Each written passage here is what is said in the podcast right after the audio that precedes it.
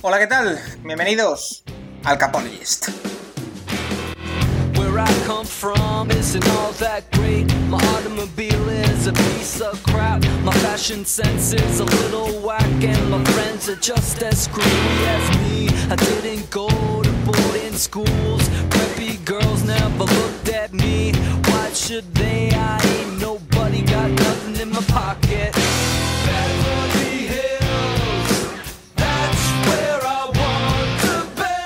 Pues bienvenidos una vez más al Capologist y tenemos la pésima noticia que se alarga la lesión del director de Paco Virués. Em, se mantiene todavía en el dique seco en IR tres semanas más probablemente. Lo habíamos subido a Doubtful, pero vuelve a estar out por tres semanas más Paco Virués. Pero bueno, aquí estamos con Nacho Cervera y tenemos preparado pues un programa bastante entretenido y además contaremos con la sabiduría del profesor de Juan Jiménez para comentar con nosotros em, el tema de la semana y también, por supuesto, la sección del Rincón de College. Pero bueno, vamos a ponernos ya en materia. Nacho, muy buenas. Vamos a comenzar. ¿Cuál es para ti en estos momentos lo mejor de esta jornada, de la séptima jornada de NFL? En estos momentos no, porque ha terminado la jornada con la victoria de anoche de los Rams 24 a 10 sobre los Bears. ¿Qué es lo mejor y qué es lo peor, Nacho? Eh, hola a todos, eh, ¿qué tal? Eh, una semana interesante, pero la verdad es que lo, mejor no lo sé. En estos momentos seguramente sea en el partido que realizaron o Tampa Bay o Kansas City. Es verdad que el rival de delante no se fue dando golpes a sí mismo, cometiendo errores grandes, pero los dos partidos que sacaron estos dos equipos, que fueron palizas cuando visitantes, Tampa en el Estadio Las Vegas y Chiefs contra los Broncos en, en, el partido con el primer partido con nieve del año, y bueno, eh, mucha suficiencia, partidazo de Brady, eh, muy bien Mahomes, aunque tampoco hizo falta que hiciera un partidazo, pero bueno, eh, van ahí sacando victorias. Tampa cada vez tiene mejor pinta. Ya dijimos al principio de temporada que ese partido contra Saints seguramente les llegase muy pronto en la temporada, pero que irían, irían cada vez a más. Y bueno, luego comentaremos el tema Antonio Brown, pero bueno, a ver, una pieza más para un ataque que está funcionando bastante bien. Sobre, este tema es curioso, Kansas City anotó un touchdown de carrera, uno de pase, uno de special teams, uno de defensa, el equipo muy completo sin lugar a dudas, una derrota, ya están, eh, bueno, tranquilos en la división con una marca de 6-1 y mm, nos pregunta aquí, aprovecho, Ferran Alemán nos dice, muy buenas capos y aprovechando el tema Kansas City, ¿veis a Le'Veon Bell como una gran referencia en ataque para los Chiefs? Saludos. ¿Qué opinas, Nacho? A ver, el running back uno es, es Cledo y tiene que serlo. Has invertido una primera ronda en él, tiene que ser el principal. Y además yo creo que ahora mismo es mejor que, que Livian Bell. Obviamente que cuando tenga que salir del campo Edward Heller eh, entre Livian Bell, es una, eh, digamos que el nivel se mantiene en el campo. Entonces, eh, para esto para los Chiefs les da muchísimo más porque pueden poner, yo que sé, un 60-40 de snaps o incluso un 50-50 si quieren. Pero, a ver, el principal es Edward Heller y tiene que seguir siéndolo. Más Edward Seller ha ido mejorando conforme va avanzando la temporada. Es curioso decir que va mejorando alguien que eh, afrontó esta última jornada como líder en yardas de scrimmage de toda la NFL. Pero comentaban en, Estados Unidos, y puede ser cierto, que Edward Seller tiene algunos problemas cuando está la línea colapsada en, situaciones de, corto yardaje. Y aquí quizá Le'Veon Bell les pueda ayudar, aunque Le'Veon Bell tampoco es un tanque. Pero bueno, es un poco lo que se comentaba. Sí, bueno, el reparto de snaps esta semana fueron 27 para Edos Gerer y 17 para Livion Bell. Yo creo que más o menos van a tirar por algo así todo el año. pero bueno, eh, les, claro, tener durante tantos snaps a estos dos jugadores es, una, es un aporte de calidad tremendo. O sea, que en 44 snaps del ataque, son prácticamente todos los que tuvieron, tengas a un running back tan bueno en el campo, da muchísimo al ataque. Y de los Tampa Bay Buccaneers nos pregunta Juan Blázquez, ¿creéis que Tampa Bay ha llegado de verdad al nivel de los principales candidatos? Para mí que aún nos queda, o sea que me imagino que Juan es un seguidor de los Box, dice nos queda un poco. ¿Tú qué opinas, Nacho? Yo creo que la defensa está jugando muy bien y Brady está conectando, yo creo que la entrada de Gronkowski le ha dado seguridad a Brady, eh, pero cada vez se les ve mejor. Yo todavía el, play calling de Bruce Arians me parece curioso. Si fuéramos a las estadísticas, veríamos que un 80-90% de las acciones corren siempre en primer down, hacen play action en segundo down y tiran en tercer down. no sé si tendría que haber un poquito más de variación. Obviamente, equipo nuevo, jugadores nuevos, no ha habido partidos de pretemporada. ¿Qué opinas del, ataque de los, de los? No, está jugando muy bien. La verdad, el otro día, aparte, la, la línea defensiva de, de, Riders ni tocó a Brady en prácticamente todo el partido. Pero bueno, es un poco lo que comentabas tú. Al final, él está. Lo, lo comentaste el otro día en Twitter en el partido. Scott Miller, que hizo un partidazo, está jugando muy bien. Eh, por ejemplo, está jugando el 60% de snaps. Eh, ¿Le va a quitar los snaps a Antonio Brown? A, este, a un jugador que tiene tanta química con, con Brady. No, no, o sea, yo el fichaje de Antonio Brown para ser un wide receiver 4 del equipo o un wide receiver 3 no lo ve, no, no, no entiendo. O sea, no, no sé cuál va a ser su actitud ante esta situación, pero hay que ver cómo va lo, hay que verlo Antonio Brown. O sea, la semana pasada en el podcast de Seahawks que hicimos, eh, que está en iVox, eh, estuvimos hablando un buen rato del tema Antonio Brown porque salió relacionado prácticamente con Seahawks desde el primer momento y ahí que tenemos más o menos una situación muy parecida, dos wide receivers muy buenos y algo de profundidad. Eh, decía, yo, yo decía que ni en broma, o sea, es que mm, Antonio Brown es que te puede destrozar un vestuario si, si, si viene con la actitud que tenía en Pittsburgh. Y no sé, o sea, sí, vuelve con Brady, va a un equipo competitivo, pero el año pasado los Patriots duró una semana, entonces, no sé, a mí el fichaje de Antonio Brown no me gusta nada. Yo no lo hubiera hecho si hubieran sido ellos, porque además es verdad que Evans y Godwin están teniendo algún que otro problemilla físico, pero están jugando. Y Scott Miller está rindiendo muy bien. O sea, yo no, no, le veo la ganancia. El, el, tema también nos dice, nos pregunta um, Guy Voz en directo. Buenas, Rafa, tú que eres un tipo sabio, curtido en mil batallas y muy viajado, sobre todo muy viajado. Como diría mi abuela, debería Giselle, me imagino, ponerse celosa ante la continua obsesión de Tom Brady con Antonio Brown eh, Mike Evans el domingo casi no olió el balón. ¿Es tradeable o van con todo a por la Super Bowl?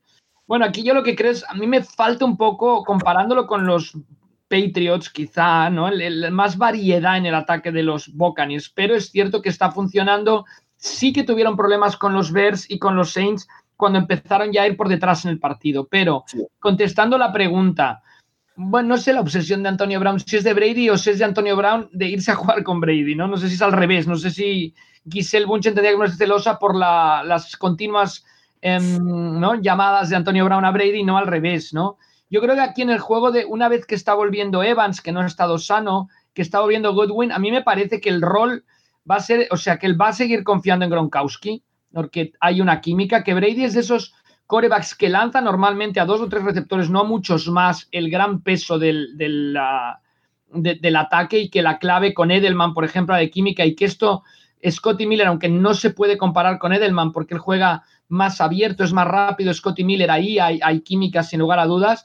Yo creo que Godwin es el que va a coger el papel del receptor de yardaje corto que le gustaba a Brady con Wes Welker o con Edelman, por ejemplo y a Evans lo están utilizando cerca de la red zone de momento. O sea, está siendo más el jugador aprovechando la estatura, aprovechando su habilidad. Quizá el papel de Evans va a ser menos participativo que en temporadas anteriores, pero yo creo que igual de importante tener ese receptor de red zone. O sea, que yo no veo que a Evans lo vayan a enviar a otro equipo y lo que comentaba Nacho, yo a Antonio Brown no le veo no le veo encaje dentro de no tienes cuatro receptores en estos momentos que ya sanos te pueden funcionar a la perfección. También es, creo que es rookie, ¿no? Nacho Johnson, que también sí, está bastante bien. ¿eh? De la Universidad de Minnesota, sí. Eh, sí, bueno, he entrado ahí, está teniendo alguna que otra participación, poco a poco, es un cuarta o quinta ronda creo que es. Y no, bien, es un, bueno, un jugador interesante. A ver, eh, lo de Mike Evans, ningún equipo candidato traspasa estrellas. esto, lo de traspasar jugadores lo va a hacer un equipo como los Jets, los Lions, bueno, los Lions están ahí, pero bueno, Falcons va a ser el equipo eh, vendedor, Bengals, eh, equipos así, un equipo que está para ganar, no traspasa jugadores. Es decir, mira lo de los Ravens con Ngakwe, eh, vas a por más. O sea, en ese caso vas a por más siempre. Y es lo que tienes que hacer. O sea, no van a, no van a sacarse encima de Evans en ningún momento.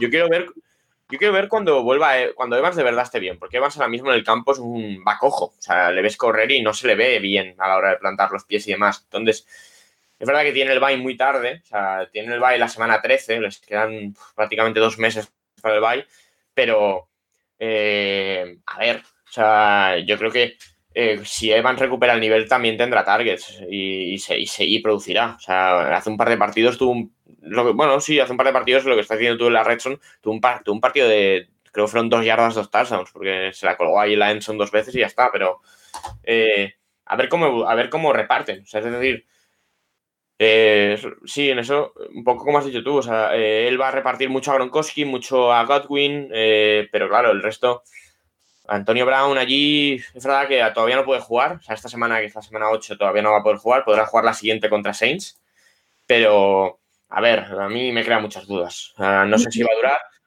Y lo que decía de Isel, eh, bueno, el año pasado hay que recordar que estuvo en su casa viviendo mientras estuvo en los Patriots, el tiempo que estuvo allí. Y eh, recuerdo que eh, cuando, cuando le despide los Patriots y empieza todo, tanto Brady como Giselle Bunchen pusieron mensajes en, Twitter, en Instagram y demás de apoyo a Antonio Brown. Entonces, no hay ningún tipo de tontería ahí. Pero bueno, a ver, es curioso, sí. Es verdad que hay jugadores que se buscan en la liga y Antonio Brown y Brady pueden ser uno de esos. Curioso, por cierto, que Brady probablemente tiene el mejor elenco de receptores que ha tenido nunca. Sí. Si nos remontamos a los Patriots de... Super Bowl contra Filadelfia y esto también había. Había de Randy Moss y compañía. Había mucho material. Y bueno, Randy Moss, Wes Welker, eh, pero bueno, ahora en opciones, en número de opciones es increíble lo que tiene.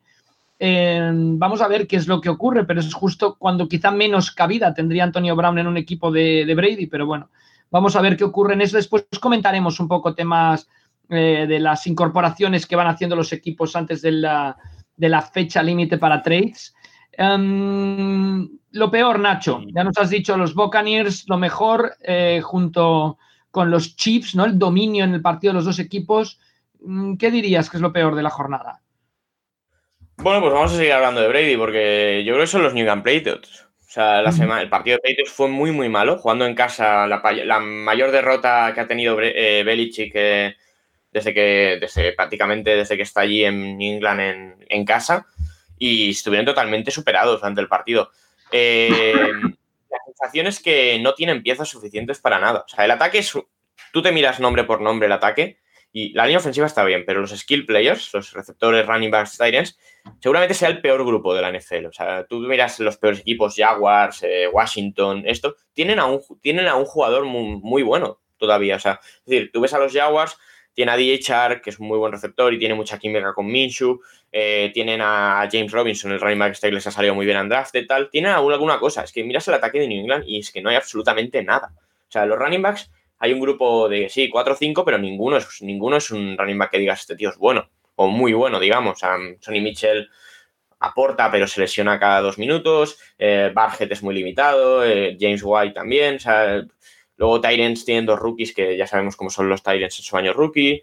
Y en receptores, es que más allá de Delman, o sea, si tu mejor receptor es Damier eh, Beard, tienes un problemón porque además eh, el año pasado se ha dejado una primera ronda en Nikhil Harry que está siendo un desastre hasta ahora, entonces es que está muy limitado. Y luego Cam Newton, las primeras semanas fue muy espectacular por eh, seguramente derivado de que no le mm, no, la gente no había, los equipos no tenían suficiente tape que estudiar contra este equipo, pero a la que han pasado tres o cuatro partidos y hay ya 200 jugadas de ataque de los Patriots, no hay, no hay más. Sí, maravilloso. También eh, el mérito de Belichick al principio, muy buenos planteamientos, sacó petróleo, por así decirlo, hasta con los Chiefs compitió muy bien, pero ahora mm, se está dando un poco lo que augurábamos antes del inicio de temporada. O sea, que decían los Patriots, sí, pero ¿con qué? Tema Cam Newton, vamos a esperar, hay una pregunta de Cam Newton, pero vamos a esperar a que esté aquí Juan Jiménez, vamos a aprovechar eh, para que nos hable un poquito de, de Cam Newton. Él, no pensaba a inicios, lo tenemos grabado, ¿eh? no, no estamos ahora aprovechando la situación, que Cam Newton encajara en el sistema de los Patriots eh, por el tipo de coreback que es Cam Newton, no porque Cam Newton sea malo, bueno, o etcétera. Y vamos a preguntarle a ver cómo ve el tema Cam Newton. Em, tema Patriots. Víctor uh, Sueiras, que además es aficionado de los Patriots, nos dice: deben dar por perdida la temporada y pensar en reconstruir sabiendo que Bill Belichick no va a hacer tanking, por supuesto. Yo creo que algo sacará Belichick, algún partido ganarán que no te esperes, siguen siendo un rival peligroso, pero obviamente tiene que pensar en la, en la reconstrucción y es que de pronto, ¿no? Al, irse Brady, pues es un, no, que era, es, no sé, como esos edificios que vas aguantando con una viga y de pronto se te cae todo y quizá es esto, ¿no? Sí, porque ya el ataque del año, ya el ataque del año pasado fue muy malo. O sea, Brady no tuvo su mejor año tampoco, pero sacó algo ahí, pero ya se veía que ese ataque era muy, muy limitado. Este año directamente es que, claro, pierdes ese factor diferencial en el puesto de quarterback porque ya hemos, bueno, lo haremos luego con Newton, pero eh, Katanovsky, que sigue toda la actualidad de Patriots, ya está poniendo algunos vídeos de muchos errores de Newton a la hora de procesar las jugadas y de ejecutarlas, pues eh, claro, te quedan muchas dudas. Y luego han perdido muchos jugadores por el opt-out, o sea, claro, obviamente con, la defensa, ¿no? Ahí también. recordemos que los Patriots fueron el equipo más afectado por los jugadores que no quisieron a disputar la temporada por el COVID. Sí, hasta, hasta 8 llegaron a ser, o incluso más. Pero eh, claro, el problema es cuando juegas contra Shanahan, ya se vio el año pasado, por ejemplo, los dos partidos contra Packers. Si no tienes linebackers, Shanahan te destroza. O sea, Shanahan es muy bueno. Eh, si tienes un problema, sobre todo en los linebackers, Shanahan es muy bueno aislándote a ese jugador muy malo y atacándolo. Todo el rato, todo el rato. Y es lo que pasó el otro día. O sea, Kittel destrozó a los linebackers. Con el juego de carrera ni, ni llegaban a tocar a los running backs. Entonces, es una defensa. Claro, el problema de los Patriots es que tú ves el equipo y dices, necesitan muchas piezas, muchos cambios. Y claro, de aquí a una semana, que quedan 10 días para el trade deadline, es el jueves de la semana que viene, eh, se ve muy complicado. O sea, eh, yo ahora mismo, si fuera en England, no, no iría, por, no iría por atacar este año. O sea, guárdate piezas, no traspases nada tampoco. O sea, quédate con lo que tienes, eh, trabaja con lo que tienes y ya piénsala en el año que viene. No van a ser uno, no creo que sean uno de los 10 peores equipos de la liga al final, no creo que estén en el top 10 del draft, pero bueno, es que hay que ir a construir. Y, también el tema Newton, a ver qué hacen con la posición de quarterback, porque Newton, Newton yo no lo veo. O sea, yo creo que Newton el año que viene no va a ser titular. no, yo, creo que Newton el año que viene, bueno, no sé. yo creo que no estará. sí, yo también. Yo creo que también estará, estará sin equipo, estará retirado. Y, y luego, claro, Stidham es que salió el dato el otro día. Stidham ha lanzado 20 pasos en la NFL. 4 eh, o 5 intercepciones ha lanzado. Es que eh, se nos ven, bueno, se quiso vender en el, en el verano que Stidham era un quarterback con nivel de futuro para Patriots y no es verdad. O sea, Stidham es un quarterback muy mediocre, mucho. Y eh, hay que ver cómo atacan eso. O sea, porque siempre se dice Belichick no va a invertir una primera ronda del draft, pero tal vez debería. O sea, tal vez si le cae un quarterback de verdad, un Trey Lance, por ejemplo, si, si llegan a estar por allí, yo, yo iría por eso. Es que ha lanzado, o sea, Sí, sí, cuatro intercepciones en dos años. Este, ha lanzado, este año ha lanzado 23 pases y tres intercepciones. Entonces, eh, no sé, Steedham más allá de un suplente nunca va, nunca va a estar ahí en la NFL. Entonces, a ver qué hacen. O sea, necesitan reconstruir el ataque por completo, más allá de tres o cuatro piezas en la línea. Y la defensa, a ver, cuando vuelva Hightower y tal, el año que viene, pero la línea defensiva no aporta nada. O sea, ya se vio, por ejemplo, el partido contra Seahawks, que el partido fue a ver qué línea defensiva es peor. ¿Sabes? Entonces, es curioso, eh, Nacho, si vamos a, la historia de la NFL, los equipos que han tenido grandísimos corebacks, yo creo que diría yo que los únicos que han sabido eh, llenar el, hueco han sido los, los Packers, obviamente. Que y los 49ers también, ¿no? Lo de los, sí, los 49ers también, pero los 49ers ya John, yo creo que ya era un super coreback desde antes, ¿no? O sea, bueno, pero sí, también. Desde luego. O sea, Young, los 49ers van a por él, ya lo tienen como, como el sustituto de Montana. Young está en el banquillo también, al igual que Rodgers en Green Bay. Y bueno, quizá aquí los que criticábamos lo de Jordan Love, si Jordan Love sería la respuesta, que no lo sé, la manera de, afrontar el tema de Green Bay ha sido la correcta. También los Colts con Andrew Locke. Lo que pasa es que Andrew Locke luego tuvo el problema de lesiones. Pero um, tú ves los, los Dolphins están huérfanos de coreback desde la marcha de Dan Marino. Sí, sí, Ahora tienen a Tua, pero vamos a ver qué ocurre. Justamente, justamente esta semana que debuta Tua. Esta semana, primer partido de Tua como titular, por cierto, y a ver. Mira los, los Broncos tras la marcha de tras la marcha de, de, Peyton Manning ahora. Llevan cinco años. Y a ver, luego, ¿qué? Porque había esperanzas no, esa temporada. Ahora, ahora, muy mal ahora lo comentamos, pero bueno, etcétera.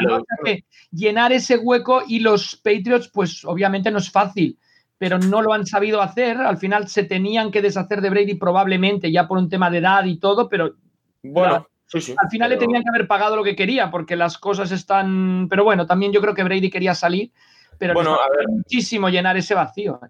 Belichick planteó, planteó ese, escenario entre Fabre y Rodgers con Garópolo, pero es verdad que él, yo creo que en su cabeza no estaba una carrera tan larga de Brady.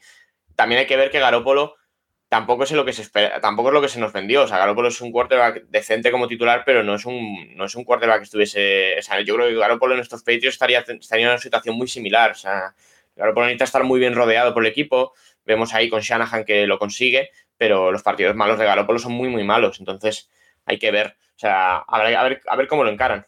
han ido invirtiendo en últimos años alguna ronda media del draft, pero que te salga un buen quarterback de una ronda media es un tiro al aire totalmente. Entonces, a ver si toca invertir un pick de primera ronda o, sí, de primera ronda o segunda en un, eso, un Trey Lance, porque no van a estar en uno del dos, obviamente, pero un Trey Lance, un, un Trask, por ejemplo, y a ver, a ver qué pasa. Eh, y lo tuyo, lo tuyo, tu mejor y tu peor, lo mejor y lo peor de la semana. Pues, yo creo que lo mejor con, por un lado, los Green Bay Packers, la vuelta de Aaron Rodgers, los Packers, el timing en ataque, obviamente Davonte Adams le da otra dimensión a esa ofensiva, no, no hay la menor duda. O sea, sin lugar a dudas, Green Bay, pero todavía un poco mejor, un escalón mejor Pittsburgh. Pittsburgh, que ha tenido un inicio de temporada que no tenía desde la época de, de Terry Bradshaw, me parece, ¿no? De ganar los seis primeros partidos de la campaña. Siempre con Cowher y con Tomlin habían ido de menos a más. Ahora han empezado muy, muy fuertes. Vaya encuentro nos espera con Baltimore en, lo que para mí es la rivalidad moderna número uno de la NFL. Y, bueno, y que, y que acaban sabiendo ganar y que en ataque van cambiando de protagonistas, ¿eh? que, eso, es, es, muy difícil para el rival. O sea, en Green Bay secas a Adams, por ejemplo, o no tienes, y ya sabes que, o, bueno, el mismo trabajo que hizo, que ahora hablaremos del partido de los Cardinals y los Seahawks, con Metcalf, no secas a Metcalf, tal, pero en Pittsburgh es que aparece cualquiera y Claypool prácticamente no hizo nada y en cambio otros como Washington tuvieron el protagonismo en esta jornada. Sí, sí, es curioso. Lo, lo puse el domingo en el, durante el partido Steelers. Steelers tiene cuatro receptores muy buenos, ninguno, ninguno es estelar ahora mismo. O sea, Claypool a lo mejor en un, en un futuro es estelar, pero de momento es un rookie. Pero tú ves el grupo de forman Juju, Deontay Johnson, eh, Claypool y James Washington y es, increíble. O sea, son cuatro receptores que cualquier, cualquiera puede tener un partidazo y lo importante es eso, que cada semana tiene uno un partidazo, porque esta semana Juju empezó muy fuerte, luego sí que apareció Deontay Johnson que hizo un par de touchdowns pero eh, es, curioso, o sea, hay que ver, eh, tiene, las mayores armas de su carrera seguramente, más allá del Antonio Brown excelente que tenía eh, siempre, Big Ben, no tiene un Antonio Brown, pero tiene tres o cuatro jugadores un, pelín más bajo nivel, pero espectaculares también, y a ver cómo lo evolucionan. Conner no está jugando mal, pero la primera parte es una paliza alucinante en ese partido, pero bueno, luego hablaremos, eh, la segunda parte de Steelers se complica en el partido en exceso. O sea, llegan a, llegan a tener un field goal para, forzar la prórroga y Goskowski falla. Porque Goskowski ha fallado, lleva fallando toda la temporada. Lo que pasa es que ha metido tres o cuatro que parecían importantes, pero que eso, que eso no tape que la temporada de Goskowski es muy mala. Sí, sí, sí, muchos fallos ahí contra Denver. Quise decir eh, Johnson, no Washington, ¿eh? en el ah, receptor estelar, en esta ocasión por parte de Pittsburgh. Bueno, y Big Ben que, que, siempre toma, pero bueno, ya lo comentarás, me imagino, cuando vayamos a Mike Patricia, pero Big Ben siempre, cuando tienes una ventaja, hay veces que ¿no? el tema de las decisiones son extrañas, sin lugar a dudas, las de, las de Big Ben, sobre todo en ese último drive. Pero bueno, al final se llevaron la victoria y único equipo que queda imbatido en la NFL.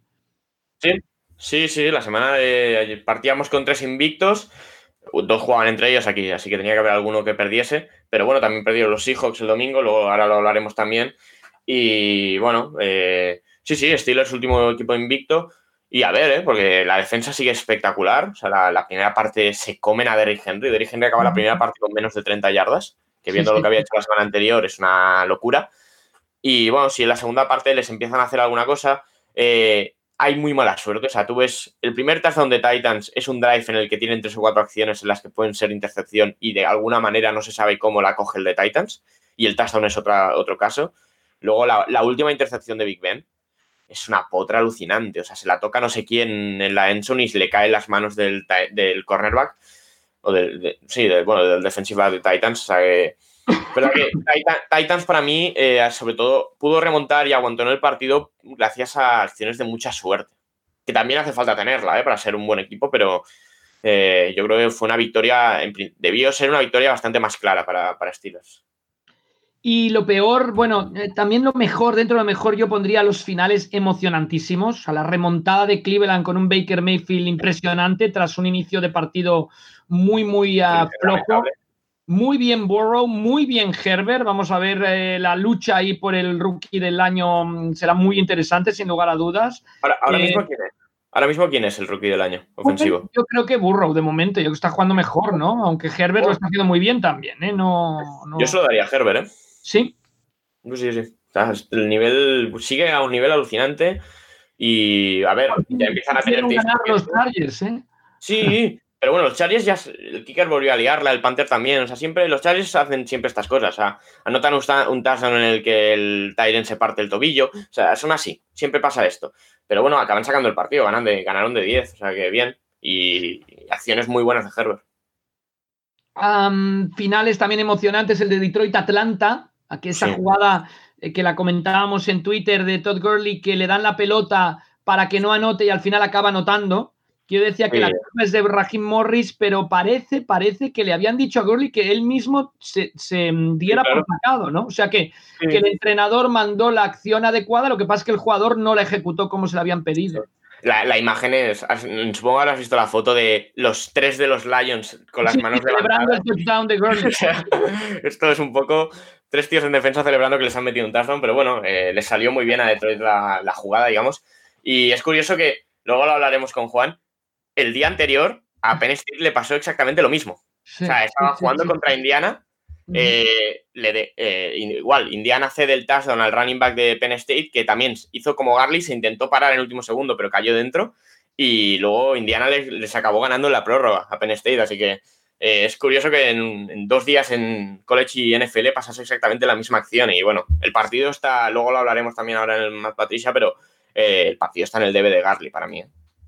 Es curioso, pero el Sean Payton, yo fui el primero que lo vi hace muchos, muchos años cuando empezaba con Drew Brees. De hecho, el, ni siquiera da el handoff. O sea, una situación así, rodilla en tierra y chuto el field goal.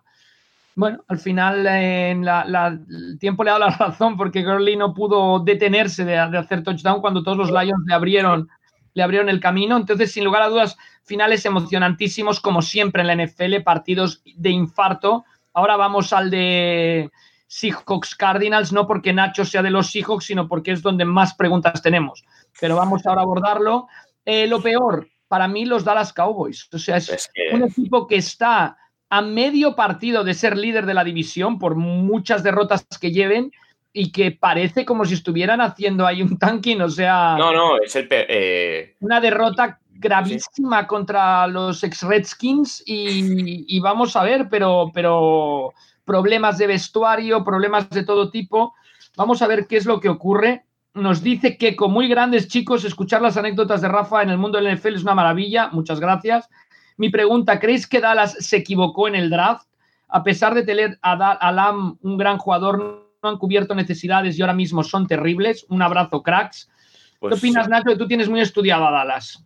Sí, es, al final, es, eh, claro, en el draft decía, el draft al principio es, en principio es coger talento, entonces si te llega Lam, la idea principal es tienes que coger a Lam, pero tú ves el equipo de Dallas y es que eh, en verano se decía, Dallas es un muy buen equipo, no es verdad, tiene mucho talento, tampoco es verdad, tiene receptores y un running back, y bien, ya Prescott. Lo demás, Tyron Smith es un left tackle que ya no puede, ya no puede jugar más de cinco partidos en la NFL. O sea, las dos últimas temporadas, más de cinco partidos seguidos apenas los ha jugado. Eh, la del Collins se lesionó, bueno, es lo que hay. Eh, Zach Martin está entrando y saliendo. La línea ofensiva hay que hacerla prácticamente entera, o sea, se ha vuelto veterana. O sea, realmente tienen tres receptores muy buenos. Sí que Elliot, que está haciendo una temporada lamentable, porque hay unas intercepciones de Dalton que es culpa de Elliot, aunque Dalton no le pone el pase perfecto, pero Elliot tiene que coger ese pase.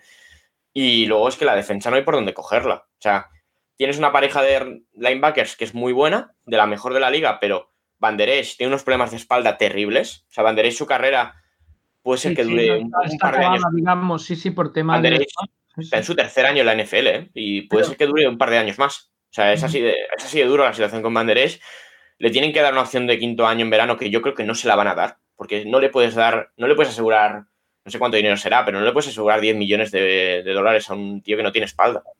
Y aparte, a partir de ahora, la opción de quinto año es garantizada sí o sí, no solo por, no solo por lesión. Entonces, eh, y lo demás, el resto del equipo, ya están, ya, ya han puesto en el trade deadline en el trade block a, Everson Griffin en la línea ofensiva. Y es que la línea ofensiva, más allá de Aldon Smith, que también tiene más de 30 años ya, o sea, tampoco tendrá mucha carrera por delante, el resto es que es terrible la defensa. Es la peor defensa de la liga.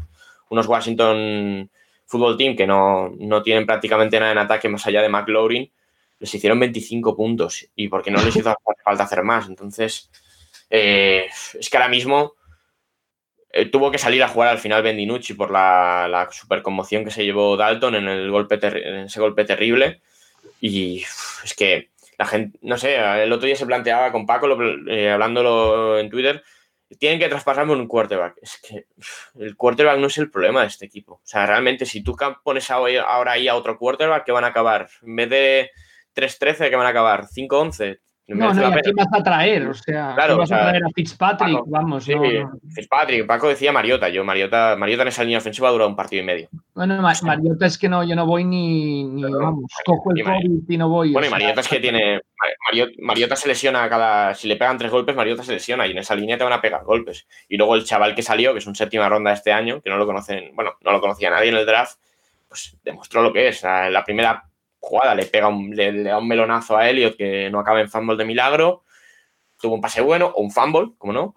O sea, no sé. Siempre pueden llamar a, John Kidna, ¿no? Que, en su día lo llamaron, que está dando clases en un high school, pues ahora John Kidna no sé si, su hijo está jugando en la Universidad de Florida, pero es igual, ¿no? Porque... Sí, o, sí, ya volvió a salir el tema Kaepernick, pero no, te merece la... No te merece, no sé, no, yo la temporada de Dallas está prácticamente perdida. Ahora mismo es ir al draft. Y claro, aquí se plantea el caso de qué pasa si Dallas es un top 2 del draft. Porque, claro, la, idea principal es si él, si Prescott está bien, renovemos a Prescott. Pero en el draft hay un jugador que es muy similar a Prescott, que es Justin Fields, que jugó un buen partido el sábado, luego lo hablaremos, que a mí me recuerda mucho a Prescott. Y si tiene, yo creo que si tienen la opción de coger a un quarterback, acabarán cogiéndolo, pero volvemos a lo mismo. O sea, tampoco van a acabar cubriendo del todo las necesidades. a mí la sensación de que tienen que cambiar muchísimos jugadores y muchísimas cosas en los Cowboys, empezando por el entrenador, porque McCarthy, si dura más años allí, van a ser años perdidos en Dallas, para que el año que viene sean competitivos. Entonces, no sé, muchas dudas con este equipo. Y es curiosa, ¿eh? la NFC este es la única división que ha conseguido, todos los equipos han ganado la Super Bowl, la única, eh, los Eagles líderes 2-4-1, Dallas 2-5, Washington 2-5, los Giants 1-6. no me extrañaría que después de lo que está ocurriendo la NFL cambiara el sistema de playoffs, ¿eh? porque esto es tremendo. Uno de estos equipos va a estar y va a ser local además. Local, ese es el tema local. de puntos, 184 puntos más recibidos que anotados. Y lo que es tremendo es que dos victorias de Filadelfia, una en la división dos victorias de Dallas, una en la división, dos victorias del Fútbol Team Washington, las dos, en la división, una victoria de los Giants en la división, o sea que llevamos siete jornadas y únicamente han ganado dos partidos fuera de la división.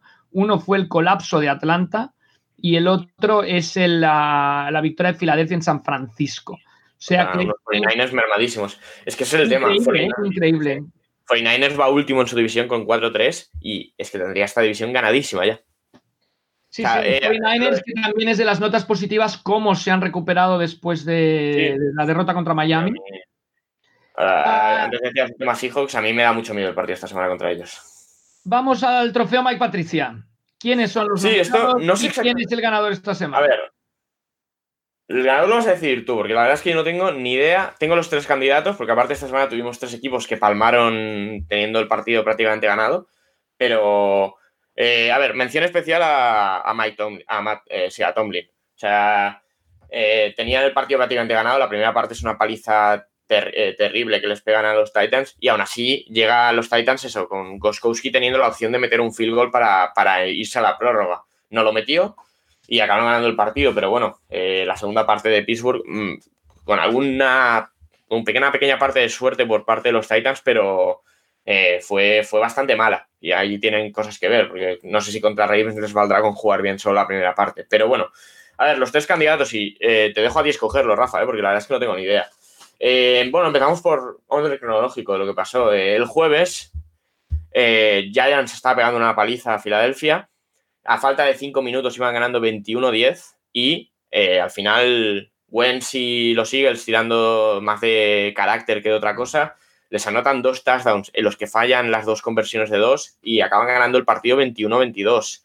eh, viendo cómo está esa división, es que los Giants serían los líderes ahora mismo si, hubiesen ganado ese partido, empatados con Cowboys y, y Washington, pero bueno, eh, a mí es curioso, o sea, a falta de cinco minutos tenías el partido prácticamente ganado y lo acabas perdiendo.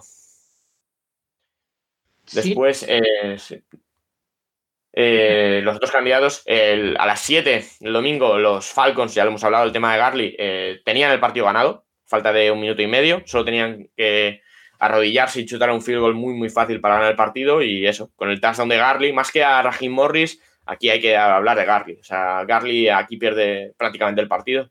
Verdad que antes de entrar estaba hablando con Paco, el tema de la defensa de los Falcons, que no puede parar ahí a Detroit, pero es que no, si, no, pues, si no hace falta que dependas de la defensa, no dependas de la defensa en esa jugada. O sea, ahí tu objetivo es que no tenga que volver a aparecer la defensa en el campo. No, claro, claro. Chutar un field goal y, ganar. Y si no, echar el kicker. Sí, sí, claro, exacto. Y ya está. Tenían el partido ganado. Y al final, Detroit, con una muy buena, un muy buen último drive de Stafford, eh, Day jugó un partidazo tiene algunas recepciones absurdas durante el partido, y entre ellas una en el último drive, y pudieron remontar. Detroit, Detroit remontando, ¿eh? ¿Quién lo diría? Sí, sí, sí, sí. A, Patricia le va mejor no tener que ser protagonista dentro de su propio trofeo, ¿no? ¿no? ir ganando, sino los partidos. Y es el segundo que saca, me parece, en la temporada, viniendo de atrás. Sí, y, bueno, y otra mención.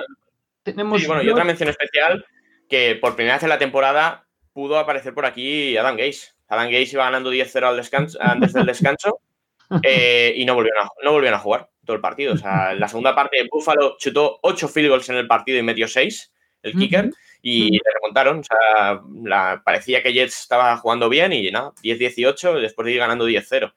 Eh, cuidado con Buffalo, ¿eh? ¿eh? Buffalo está dejando unas sensaciones terribles. Luego entraremos una pregunta sobre eso, ¿eh? Pero qué pena. Ocho field goals. Mi buen amigo Steven House casi siguiera ahí, podía haber este empatado el récord del NFL, pero bueno. Y eh, el tercer candidato, pues hay muchísimas preguntas sobre este equipo. Ya, ya, ya hicieron unos intentos de aparecer por aquí ganando, pero eh, por fin lo consiguió Carroll. O sea, Carroll por fin acabó palmando un partido con los Seahawks esta temporada. Eh, tenían el partido ganado, o sea, yo iban ganando 34-24 después de una primera parte alucinante, más allá de la intercepción de Baker.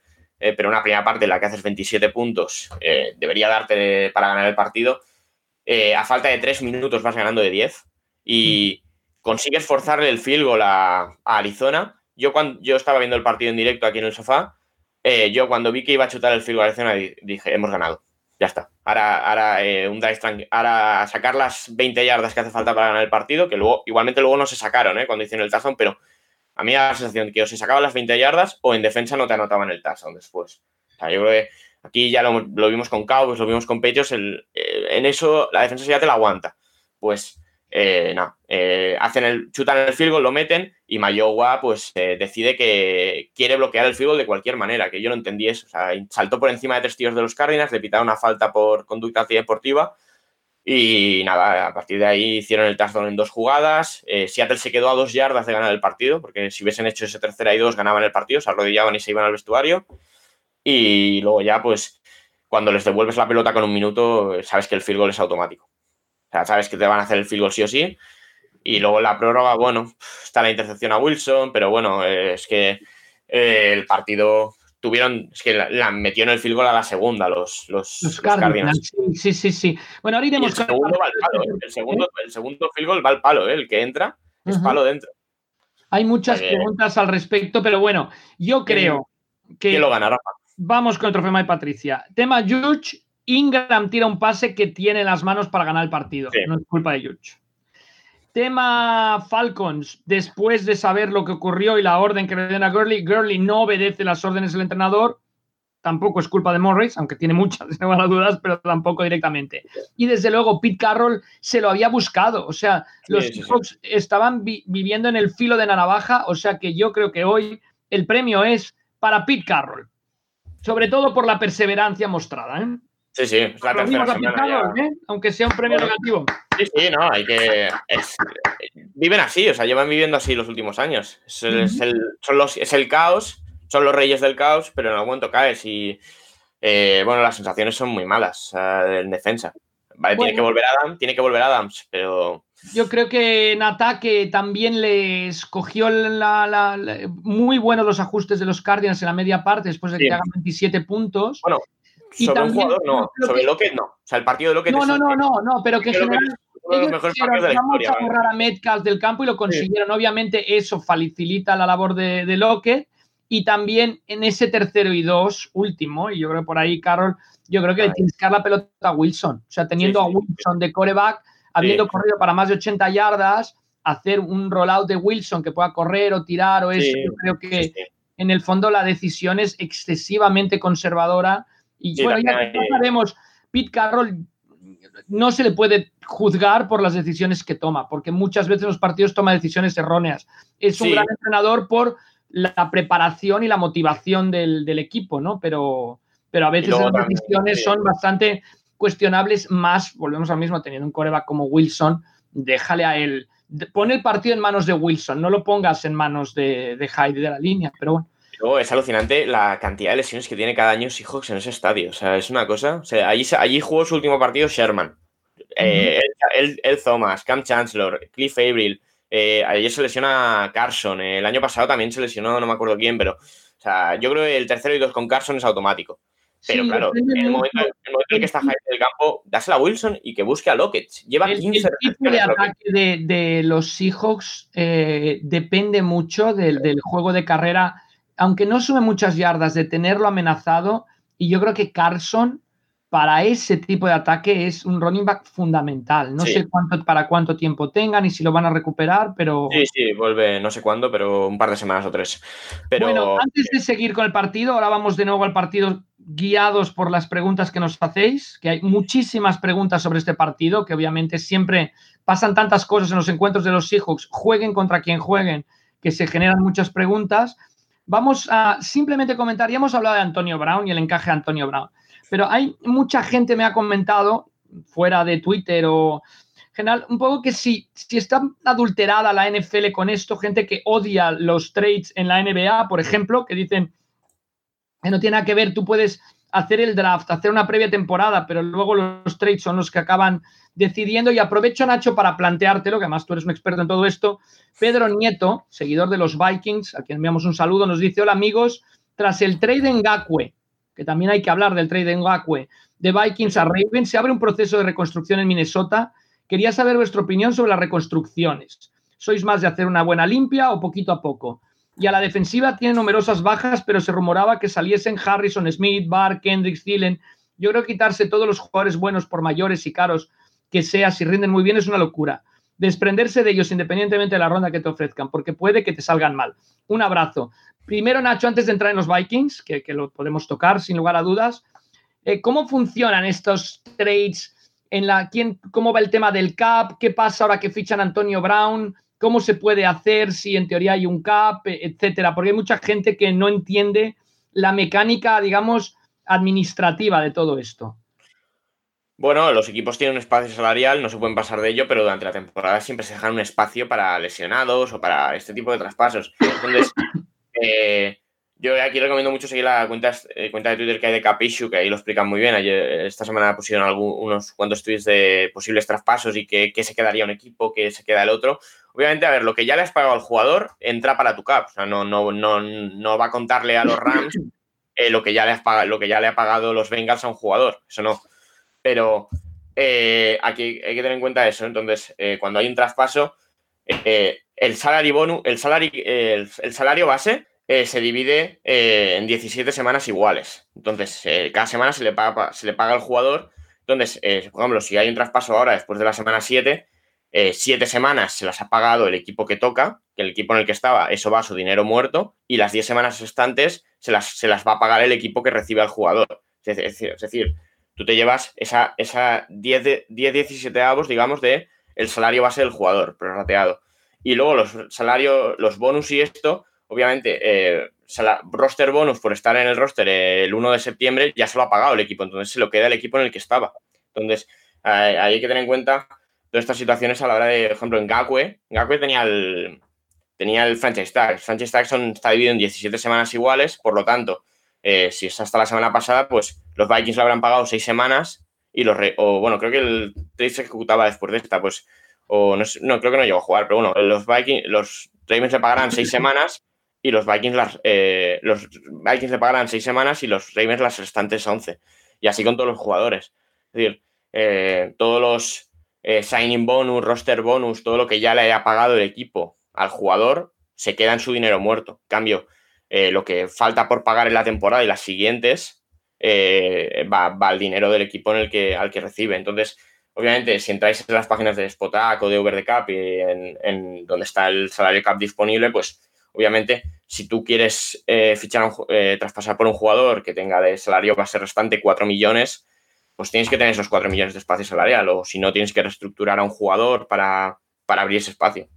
Entonces, hay que, hay que ver cómo lo hacen esos equipos. Es curioso, ¿no? Pero esto es, mm, muy usual en el béisbol, en la NBA, en la Liga de Hockey sobre Hielo. No era en la NFL, pero ahora comienza a serlo. Y es curioso porque tú dices, por ejemplo, los Green Bay Packers.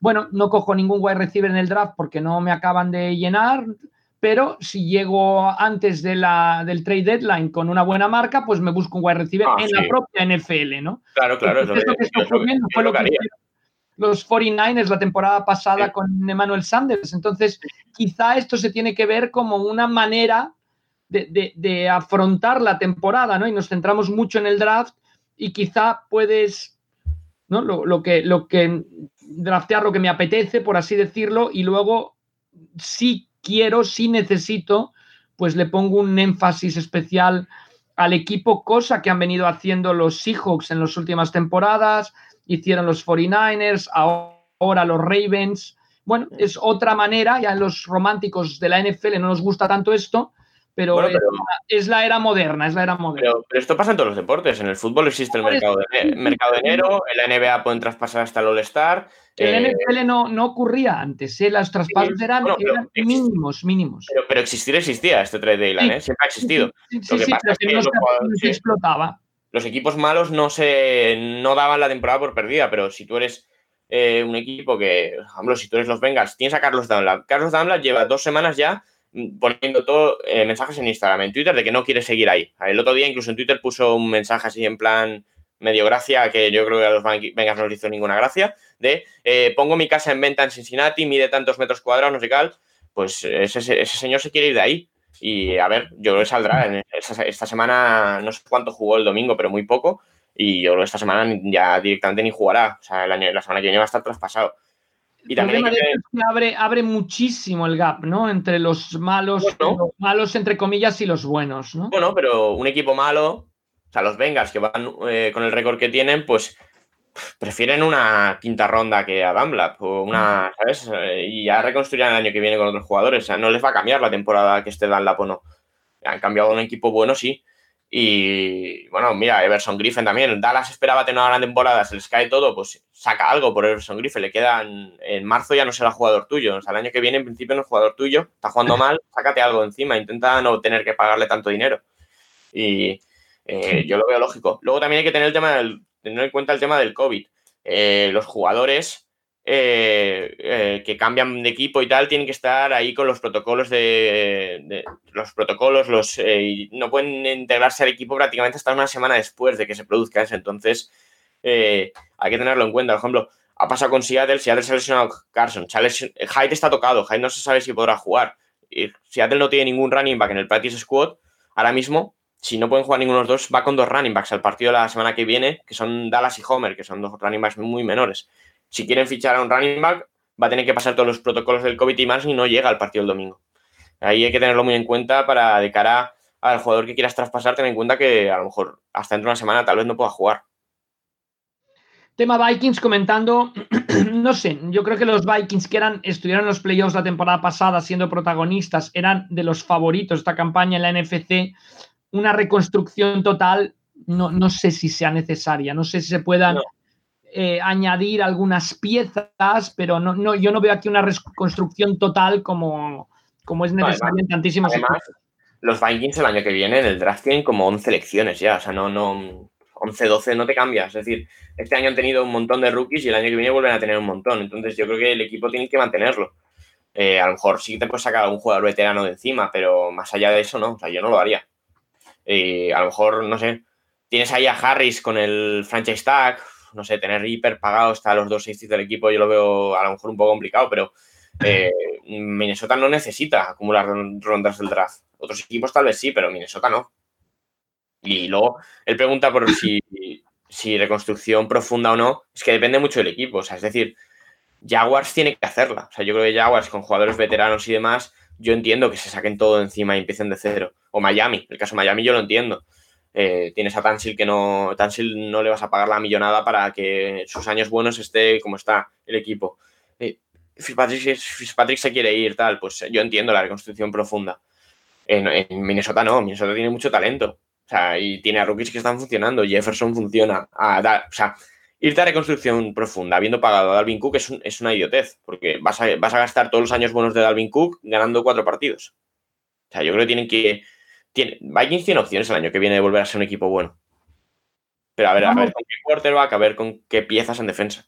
Vamos con las preguntas. Primero voy de corrido con todas las que están relacionadas con el encuentro de Seattle y Arizona vivido el domingo por la noche en el desierto. Sube que te llevo, dice, muy buenas. Pregunta para Nacho. Veo que estás salivando con los Seahawks, jeje. ¿De verdad crees que son favoritos en su conferencia? Y para la Super Bowl, ¿no crees que están sobrevalorados a pesar de Houdini y sus dos socios?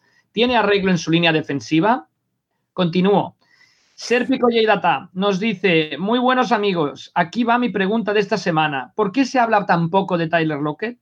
Su partido de ayer frente a Cardinals me parece una de las exhibiciones más abrumadoras que he visto de un wide receiver en la NFL. Obviamente preguntaba ayer, lunes. Desarboló por completo a la secundaria de Arizona. Más de 200 yardas, 3 touchdowns, casi 50 puntos fantásticos. ¿eh? Su route running me parece sencillamente prodigioso y su conexión con Wilson es mágica. En fin, he creído necesario sacar a colación su nombre porque creo de justicia reconocer su inmenso talento. Un abrazo, amigos. Seguimos. Charlie Solano. La segunda parte de Arizona hace que el ataque de Seattle no funcione y provoca las prisas y fallos de Wilson. Más allá de lo de Mayowa, los Cardinals hicieron méritos para forzar el overtime y nunca bajaron los brazos. Necesita refuerzos atrás Seattle. ¿No es Baker un safety top 5? Eh, top 5, postdata, qué partidazo de Lockett. Y vamos a la última de este partido, a la penúltima, perdón. Nos dice Fer NFL, hola, ¿qué opinan de la decisión de Kingsbury de patear el field goal desde la yarda 40 cuando aún tenían dos downs y tiempo de sobra? Se refiere al field goal ganador. Al contrario, el head coach de Atlanta, en vez de mandar a inclinarse y patear el field goal, decide jugar y ya sabemos cómo terminó. No hicieron todo al revés.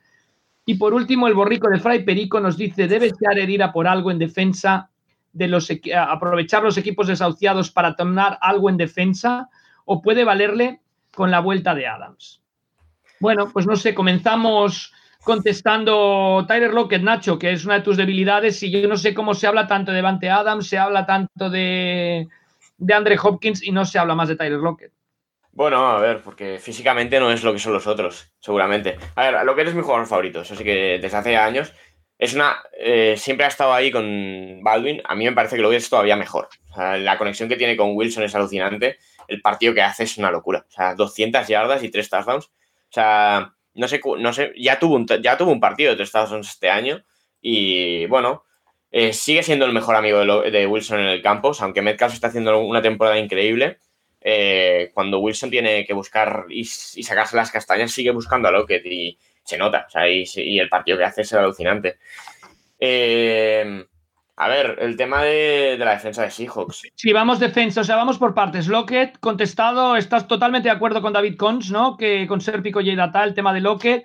Defensa de Seahawks, el equipo está sobrevalorado, puede con esta defensa llegar lejos. Em, yo creo eh, que la, una clave para llegar lejos en la NFL es defender la carrera. Y eso lo hace. A Pittsburgh, y eso Seattle lo hace ahora. Con, nada, con Adams en el campo lo hace. Sin Puntos suspensivos el pase. Ya, ya. A ver, el tema, a ver, eh, hay que entender que la, mejora defensiva de Seattle en esta temporada lleva tres partidos sin jugar, que se llama, llama. O sea, Adams en una temporada de seis partidos ha jugado dos y medio hasta ahora. Y entonces hay que esperar a que vuelva Adams. Es verdad que el resto de la defensa tiene muchos problemas. Eh, contra la carrera va muy bien todo, pero no presionan nada. Es decir, eh, los Parrashers que no, no, hacen uno bueno entre los, entre los 5 o 6 que hay. Eh, Collier está funcionando más o menos bien, pero no llega al quarterback. O sea, no está siendo lo del año pasado, que fue un desastre, pero está, tampoco está siendo ninguna maravilla. Mayowa hace su trabajo, pero es que lleva un sack. O sea, el mejor el jugador que lleva más sacks en la defensa de los hijos lleva tres partidos sin jugar, que es, que es Jamal Adams. Entonces, hay, hay, un problema bastante serio. Entonces, eh, yo no sé si van a traer a alguien, yo espero que sí. O sea, yo espero un traspaso por un defensive end de aquí a, la semana que viene, pero eh, también hay que ver que eh, en parte la defensa se acaba de caer en el momento en el que Shaquille Griffin entra en el protocolo de conmoción y tiene que volver a salir al campo de Flowers. Entonces, eh, es que necesitas, seguramente si Seattle pudiera, necesitaría traspasar por un defensive end y un cornerback. No te digo un cornerback titular, un cornerback de rotación que haga que si fallan los otros dos no tenga salir Flowers al campo, pero a ver, yo no creo que estén sobrevalorados. O sea, yo, bueno, yo, yo nunca he comprado los, los, los Power Rankings, estos los que los ponían en el 1 o en el 2. A mí me parece que es un buen equipo, uno de los 10 mejores de la liga. El mejor, para mí es el mejor ataque de la liga. Eso sí que lo puedo decir sin problemas. A mí me parece que el ataque es mejor que el de Kansas. Tiene todavía más armas. Y, es que el otro día, con, con incluso la, la, intercepción de Wilson, que es en la yarda 5, hacen 27 puntos en la primera parte. Es decir, de ataque van sobradísimos. En defensa, a ver. Pero bueno, hay que mejorar mucho ahí. Eh, a ver cuándo vuelva Jamal Adams. Yo esta semana, si no vuelve Jamal Adams, veo el partido muy complicado. esta semana hace falta que vuelva contra 49ers porque eh, parar la carrera de 49ers es ganar medio partido. Y a ver cómo lo hacen. Pero, eh, o sea, es decir, la, la, valoración de la defensa de Seattle no hay que ponerla en stand-by hasta que vuelva Adams. Nunca va a ser buena, pero no va a ser una de las cinco peores con Adams, yo creo. Em, y luego el tema de Arizona. Em, el, tema de Mayowa, los, los Cardinals hicieron méritos para forzar la pro a ganar, por supuesto, por supuesto que lo hicieron. Además, pero también los Seahawks, eh, un equipo con una defensa tan endeble, no puede cometer tantas faltas. O sea, los Seahawks pierden el partido por tres faltas tremendas. Sí, pero también. una en, el, drive, primer drive que acaba de touchdown de los Cardinals en la segunda mitad, un tercero que ya era incompleto, hay una falta quizá rigurosa a una no de los hijos. No es, falta esa de Wagner, esa falta no es falta, no, le da con el casco. Entonces, eso acaba en touchdown, o sea, ya estás quitando la Esa es una de ellas. Luego hay otra que es la de Mayowa, porque lo que dices tú, de acabar ese drive con tres puntos, acabarlo con siete, hay una diferencia muy grande. Después los Cardinals hubieran, hubieran estado obligados a marcar touchdown para empatar. Y, luego la falta en, el bloqueo de Moore final, que, ah. bueno, quizá no hubiera recorrido tanto espacio Metcalf, pero no te deja en una situación donde después viene la intercepción. O sea que hay tres faltas claves de los, de los hijos, pero los Cardinals mm, ganan merecidísimamente el partido de Baker. Hablaremos después, que viene la pregunta. Eh, cuando hablemos un poco de, la, de las revelaciones de la temporada. Y sobre el último field goal de Kingsbury, comentar que muchas veces cuando vas a chutar un field goal, ganador con el reloj en cero, bueno, el reloj en cero, que quedan pocos segundos, se suele chutar en, tercer down. ¿Por qué? Por si hay un mal snap puesto todavía, o en segundo down, mal snap, todavía tengas una oportunidad de volver a chutar. no, pero yo creo que, se refiere, al que fallan, ¿eh? Al que fallan, porque eh, el que falla González viene después de una jugada en la que eh, Cardinals pierde como tres o cuatro yardas, una carrera que les, no les sale bien. Ah, que placan al running back eh, ahí. Entonces yo creo que Kingsbury dice, voy a asegurar, voy a chutar ya el field goal. Y luego a González, le, al Zane González le pasan los tres field goals lo mismo. Se le van todos hacia la izquierda. Entonces yo cuando vi que el último field goal era desde el lado derecho, dije, esto entra, esto entra seguro. Porque le pasó, bueno, y se le fue al palo, o sea, se le fue al palo, casi lo falla, pero eh, le pasó en los dos, le pasó en todos los que chutó que se le iban todo el rato hacia, hacia el palo de la izquierda y por eso falló. Pero, pero que eh, ahí yo entendía pone el papel, el, pone el, partido en manos del chutador. Si el chutador falla, falla, pero es mejor chutar en un down anterior por si hay un mal snap, lo que sea. Estamos hablando de un, de un field goal para ganar. Ahí vemos que Kingsbury, aunque si es ese field goal no le funciona porque lo falla el chutador, está encima del partido. Morris Tampoco se le puede criticar porque lleva dos días de entrenador principal en Atlanta.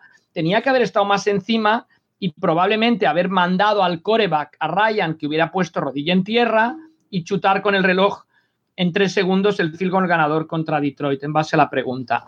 Vamos con, ahora sí, vamos con la batería de preguntas que nos quedan. David Debe nos dice, buenas compañeros, empieza a haber bastantes dudas con Big Fangio. A mí me parece un gran estratega defensivo, pero un mal head coach. ¿Veis posible que se quedara de defensive coordinator y fichara nuevo head coach? ¿Ha pasado alguna vez que alguien pase head coach a coordinar el mismo equipo? No me suena que pase en el mismo equipo. Sí que estoy totalmente de acuerdo lo del ataque de Denver.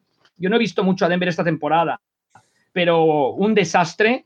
Y yo me lo pensaría, a mí me gusta más Ripien que, que Locke como coreback, a mí, que, todo el mundo va a decir que no. No, tú el primero vas a decir que no. A mí creo que tal, o sea, el, ataque de Denver, el flip faker ese que hacen es, es espantoso. O sea, no pasa en high school. Estamos viendo partidos de Wisconsin de high school cada viernes. O sea, el ataque de Denver desastroso y una pena porque la defensa planta cara a Kansas City. Entonces, ahí, hay, ahí hay algo que hacer, pero Fangio, desde luego, no es atacante. Shurmur no lo está haciendo muy bien y es una pena, pues un equipo que defensivamente, a pesar de las lesiones, todavía da la, cara. Sí, sí, el, partido en ataque es terrible. Es verdad que Locke, ya lo dijimos al principio de temporada, que había que esperarse a ver su partido, porque había empezado muy bien, pero ahora tenían tape los rivales. Y dos cosas, mm, está jugando mal y luego tiene bastantes lesiones. Sea, durante el partido también tuvo un golpe bastante feo.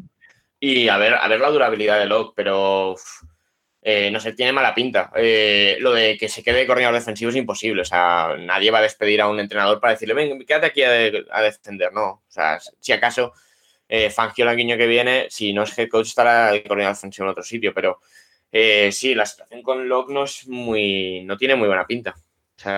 Comentaban eh, la prensa norteamericana y tienen razón que a estos corebacks jóvenes como Locke, como Daniel Jones, aunque yo sea el club de defensores de Daniel Jones, presidente de hecho, en cuanto le quitas la primera opción de pase, entonces no pueden, no pueden ya, mire, les cuesta mucho mirar. Tiene una primera opción, le robas la primera opción y, se acaba. Y yo creo que. Aquí, aquí vienen los buenos. Herbert y Burro no les pasa. Ni a Murray. Vamos con. Eh, seguimos con preguntas. José Manuel Asturias Cols, que había medio salido. ¿Cómo veis la AFC este? ¿Creéis que Dolphins puede dar la sorpresa? No me están gustando los Bills. Yo creo que aquí los Bills van a ganar la división por ser, no diría los menos malos, pero sí. Yo creo que los líderes de división de la conferencia, los Bills son los que están ahora dejando peores sensaciones, sobre todo en ataque, donde Allen está muy bien, pero todavía tiene bastante que escalar no sé si los Dolphins puedan dar la sorpresa, lo veo complicado, pero los Bills a mí no, bueno, llevan tres semanas bastante flojas. Sí, empezaron con 4-0 y desde entonces han ganado Jets, pero los otros dos partidos fueron palizas y durante ayer jugaron muy mal. Eh, a ver, el mensaje de Flores cambiando de quarterback indica que él se ve candidato a ganar la división. Sí, sí, él se ve candidato, él se ve muy, él se ve a un nivel, él no se ve mucho peor que lo que ha visto de los Bills hasta ahora. Y a ver, o sea, realmente cambiar en estos momentos de Fitzpatrick a Tua es porque él ve el techo que le va a dar Fitzpatrick, que son ocho victorias, tal vez, siete, ocho, nueve, y él dice, él ve que con Tua, si Tua es lo que parece, y está al nivel de, Herbert y Burrow, que en principio lo tiene y es muy bueno, eh, puede incluso aspirar a más.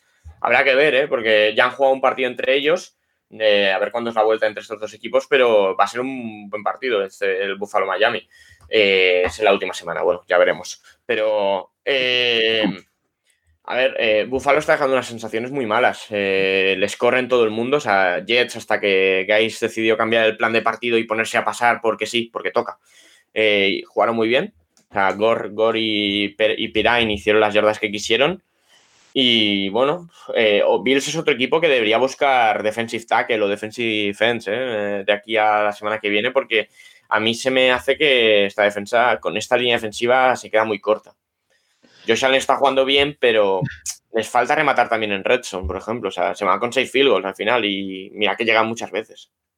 Vamos con eh, preguntas. Tenemos algunas eh, atacar preguntas de reglamento. Vamos un poquito justos de tiempo, pero vamos a intentar incluir todas las preguntas. Nos dice Churlo, ¿por qué hay entrenadores o igual solo entrenador, entre paréntesis, que se empeñan en usar la Preven cuando van ganando? No, no es uno, son muchos. Desde luego, Pete Carroll. Pete Carroll es el rey. Es la forma más rápida de meter al rival en el partido. Totalmente de acuerdo. Yo defendería igual. La Preven solo lo usaría cuando eso, cuando si te marcan y luego tienen que recuperar el onside kick, etcétera. Pero si no, yo defendería igual. Estoy totalmente de acuerdo con Churlo. Muchos analytics, historias que San Jesús podría dar luz eh, desde un mal kicker a la NFL en cómo manejar estas situaciones, pero aquí los analytics no cuentan y es una manera ridícula de meter al rival en el partido. Yo estoy totalmente de acuerdo, lo firmo ahora mismo. Carroll, o sea, Carroll, los Eagles, Nacho, los Eagles habían hecho un touchdown en todo el partido y en los últimos cinco minutos se recorren el campo dos veces. o sea, ataca, ataca en defensa, ataca, ¿no? Sí, sí. Pero bueno, es que eh, Carroll, 10 eh, a la que Carroll ve 10 puntos en el marcador, dice, Priven, venga, eh, ¿eh? sí, sí. Quizá Jesús de Omal Kicker podría tener un puesto en el Analytics Studio Analytics de Seattle Seahawks, no, no estaría mal. Ojalá. O de los Giants, ¿eh? y, podríamos seguir con los ejemplos. V3 Gas nos dice, vamos con reglamento. Sobre el tema de faltas de roughing de passer, hay veces que el defensa no le da tiempo a parar llevándose por delante al coreback sin pitar nada una vez lanzado el pase. ¿Cuándo está bien pitada esta falta? Muchas gracias por vuestro trabajo. El criterio arbitral es el siguiente. Si un defensa da un pase y contacta con el coreback, no abajo, ¿eh? abajo es falta siempre, o en la cabeza es falta siempre, y contacta con el coreback, es legal, porque no se puede detener. Si da dos pasos, entonces es falta, porque en teoría ese segundo paso lo podía haber dado en otra dirección. Entonces, el árbitro lo que ves una vez que se lanza el balón, el referee en concreto, que es el que marca, entre comillas, al coreback, cuántos pasos da el defensor. Te repito, si da dos, es roughing de passer. Si solo da uno, no. Es que hubo, hubo el domingo. Más exigentes y menos exigentes. Que el domingo en el partido de Falcons contra Lions hubo una ridícula en la que Stafford ni lanza el balón y le pitan Racing de passer al, defensor de Falcons, que eso acaba en un touchdown ese drive, pero Sí, sí, es, no sé, yo la del Racing de Passer, a mí la mayoría me parece muy, muy rigurosa. O sea, no sé, es una norma que cada vez me parece más hiperprotectora de quarterbacks y que realmente modifica mucho el juego. Pero bueno. Perdón, Víctor Sierra dice, supongo que la pregunta lo preguntará más de uno. ¿Podéis explicar qué pasa en la jugada donde los árbitros devuelven el balón a los Cardinals después de anotar el field goal? Muy fácil, o sea, si cuando tú chutas un field goal hay una falta de la defensa que resulta en primer down, una falta de 15 yardas resulta en primer down automáticamente, y explicabas, Nacho, ahí cómo va a bloquear el field goal si lo que quieres es que marquen el field goal. Déjalo marcar el field goal. Está, lejísimo el balón. Y si lo marca, probablemente también. O sea, lo que no puedes ahí es hacer esa falta. El equipo que ha metido el field goal puede optar por dejar los tres puntos en el marcador o aceptar la falta y tener el primer down y entonces se quitan los puntos del marcador, que fue lo que ocurrió. Dice...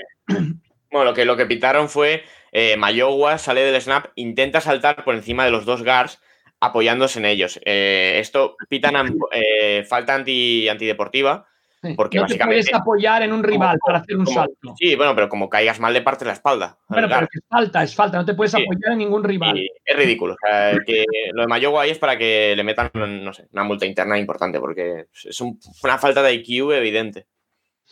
Dani Gutiérrez nos dice, buenas tardes, gran programa, felicidades. Me preguntes de nivel iniciación, ¿cuándo se empiezan a contar las yardas del running back desde que coge el balón, perdón, o después que pasa la línea de scrimmage? Bueno, estadísticamente todas las jugadas menos una se cuentan desde la línea de scrimmage. La única que se cuenta desde el punto donde se golpea el balón es el field goal. O sea, el field goal se cuenta desde donde se golpea el balón hasta donde están los postes. Entonces, para ver la distancia de un field goal hay que sumar 18 yardas al punto desde donde se hace el snap. Eh, todas las demás, línea de scrimmage, carreras, pases, etcétera. Y pase hay la paradoja que tú puedes lanzar un pase de dos yardas, pero si después el corredor recorre 78, se le apunta al coreback un pase de 80 yardas y el receptor una recepción de 80 yardas. Mm, vamos, aquí hemos acabado con reglamento. Eh, JA14 Flaco nos dice, buenas, gran podcast. El otro día leí que LSU vetaba a Beckham Jr. por entregar dinero a los jugadores después de la final. ¿Podría ser sancionable por la NFL? o en eso no se mete eh, en el fútbol universitario. No, no es sancionable por la NFL, tú puedes darle dinero a quien quieras, es sancionable por, la, por los criterios de la NCAA y la NCAA y la NFL siempre van muy por separado, ¿eh? no, no, no trabajan muy juntos, por así decirlo. Entonces la respuesta es que, no es sancionable. Sí, la imagen fue curiosa y estar ahí en el campo repartiendo billetes al juego. O sea, fue, bueno eh, Beckham, por cierto, que se ha partido. Eh, fuera para toda la temporada. En, la intercepción que manda, que lanza Mayfield, también se. En, el retorno haciendo el placaje, Beckham se parte los ligamentos de las rodillas y que fuera toda la temporada.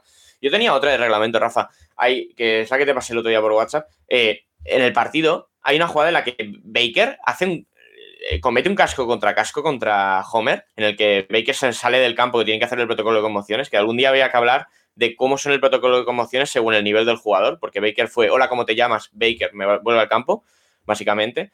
Eh, y esa jugada, no, esa jugada es falta, ¿no? No la pitan. Y, eh, lleva el balón Homer, ¿no? ¿Eh? Lleva el balón Homer. Sí, lleva el balón, pero igualmente. casco contra casco, tú, puedes. Entrar la cabeza. Tú puedes entrar. Bueno, pero te, explico la regla. Tú puedes entrar a placar con, con, el casco, o sea, en el fondo, casco contra casco es cuando es, no tiene posibilidad de defenderse el jugador que recibe el golpe. Si tú llevas la pelota, en principio tienes que bajar la cabeza. Entonces, no. Eh, sobre todo es cuando un receptor está buscando la pelota, alguien está buscando la pelota, hay un bloqueo ciego cuando se aplica la jugada. Em, la pregunta decía, ¿es revisable en challenge? No. No, no, eso no. En college sí. En college sí que hay un, targeting, ¿no? Un targeting que se llama, que es expulsión automática, que también tendría que serlo en NFL. En la NFL no lo es. En college lo es. Sí que se puede revisar ese targeting y sí que se puede dar más, pero yo creo que en esta acción, Nacho, en concreto, me parece que Homer baja también la cabeza. Sí, sí, sí, los dos la bajan, pero claro, el que impacta es Baker. entonces, ya, ya, ya. Pero bueno, y un día debería aclararse el tema de conmociones porque aquí, dependiendo del nivel del jugador, los protocolos son de una manera y, si no de otra, ¿eh? porque vaya, hay, hay cada jugador. O sea, yo tengo claro que si Wilson tiene algún día una conmoción, no tarda ni dos segundos en volver al campo. Bueno, vamos ahora a respuestas rápidas sobre Brown, sencillas. ¿Es Higgins uno de los wide receivers más infravalorados de la liga? ¿Sí o no? Mm, bueno, es buen jugador, buen jugador. A ver ahora que tendrá que ser el wide receiver 2 del equipo, qué tal, pero bueno. Eh, sigue, siendo, sigue siendo peor que el Higgins que juega en los, en los Bengals, eso sí que es eso seguro. ¿Qué necesitan los Browns para que Mayfield deje de ser Dr. Jekyll y Mr. Hyde? Yo creo que es su personalidad, pero bueno. Sí, sí, sí. Otro quarterback, tal vez. Pero bueno, no sé, hay que verlo. Bueno, pero bueno, Mayfield eso, te lanza 0 de 5 en los primeros 5 pases y luego no falla un pase en todo el partido. También es la defensa de Bengals, es la que está delante, habrá que ver Ben también tiene un poco esta personalidad de Jake y Hyde y ha ganado dos Super Bowls, o sea sí, que pero, pero es mejor. Bueno, bueno, estoy animando a los Browns. Y después dice, ¿a día de hoy es Garrett el Defensive Player of the Year? Yo creo que sí, ¿no? Paco piensa que sí, yo creo que es, para mí es claramente TJ Watt. Bueno, ahí, para mí está en el trío este. Garrett, eh, Garrett, Watt o Donald, de momento. Vale, Víctor Sierra nos dice, buenas, en el NFC Norte aparecen como primeros de la división, esto ayer, ah, antes de perder, los Bears, aunque tienen el mismo récord que los Packers. ¿Qué criterios se siguen? Es más, dentro de la división Packers 2-0, Bears 1-0, aclarar eh, la clasificación, sabemos que falta el partido de los Bears. Bueno, aquí, primer, primer criterio de desempate, partido entre los dos equipos, no han jugado. No han jugado, bueno, no, no han jugado y además, exacto. Segundo criterio de desempate, marca en la división. Tercero, marca en la conferencia. ¿Por qué están por delante? Porque como todavía no ha acabado la división, al principio se toma parcialmente es quién está mejor en la conferencia. Los Bears estaban 5-0, los Packers 4-1. Por eso se ponen por encima en la clasificación. Una vez que hayan jugado los dos partidos entre ellos, si han ganado uno y uno y seguirán yendo a la conferencia si no han acabado todos los partidos de la división. ¿Me explico? O sea, parcialmente ahora se usa la conferencia. Finalmente, primero es partido entre ellos, división, conferencia. Pero, eh, Rafa, lo tengo aquí delante. Entre estos dos que has dicho, también es el que les da a los Bears el que, el que ganen, que es el partidos comunes.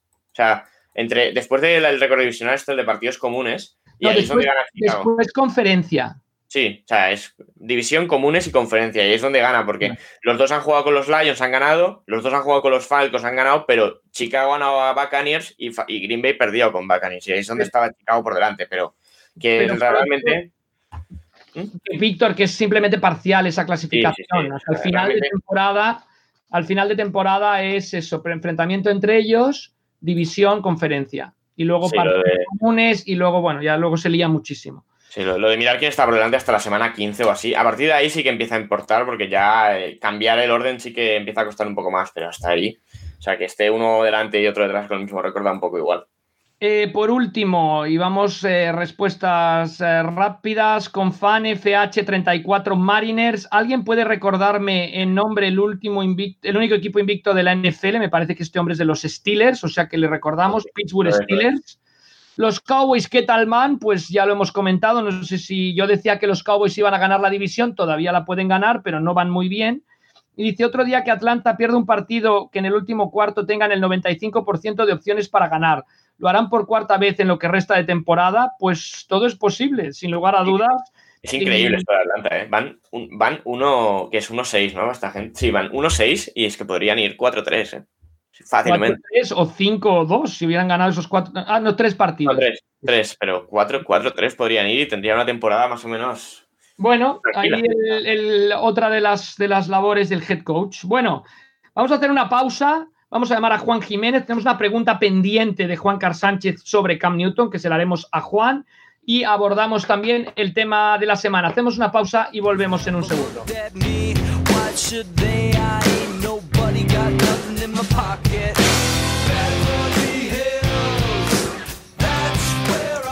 Pues llegamos al momento esperado del programa. Saludar al profesor, a Juan Jiménez. ¿Cómo estamos, Juan? Muy buenas. Hola, Rafa, ¿cómo estáis? Un placer. Pues aquí eh, analizando como podemos la NFL, sigue de baja nuestro director Paco Virués, entonces estamos haciendo lo mejor posible. De momento estamos supliendo lo mejor que los Cowboys a Dak Prescott, pero vamos a ver si ah, ah. Vamos a sacar el un poco eh, Juan, quiero, aprovechando el atraco, ya que estás aquí, hay una pregunta de los oyentes que hemos dejado. Esta la contestará Juan Jiménez, porque ya nos había dicho cuando hablamos de los Corebas que a Cam Newton no lo veía en el, en el sistema de los Cowboys. Dice Juan Car Sánchez, gracias por vuestro programa. En poco tiempo os habéis posicionado como un podcast de referencia de los imprescindibles de la semana. Yo pongo aquí entre paréntesis, por eso tenemos a Juan Jiménez hoy aquí. Hablando de Cam Newton, ¿puede ser que el COVID le haya dejado secuelas? Se le vio en ocasiones muy mala cara, aparte de su bajo rendimiento. Yo creo que no, no debería de haberle dejado secuelas. Pero Juan, ¿cómo ves a Cam Newton en los Patriots? Tú al principio comentabas que no lo veías, que no era un coreback para ese tipo de sistema, aunque hayan cambiado el sistema. ¿Cómo, cómo estás viendo el tema?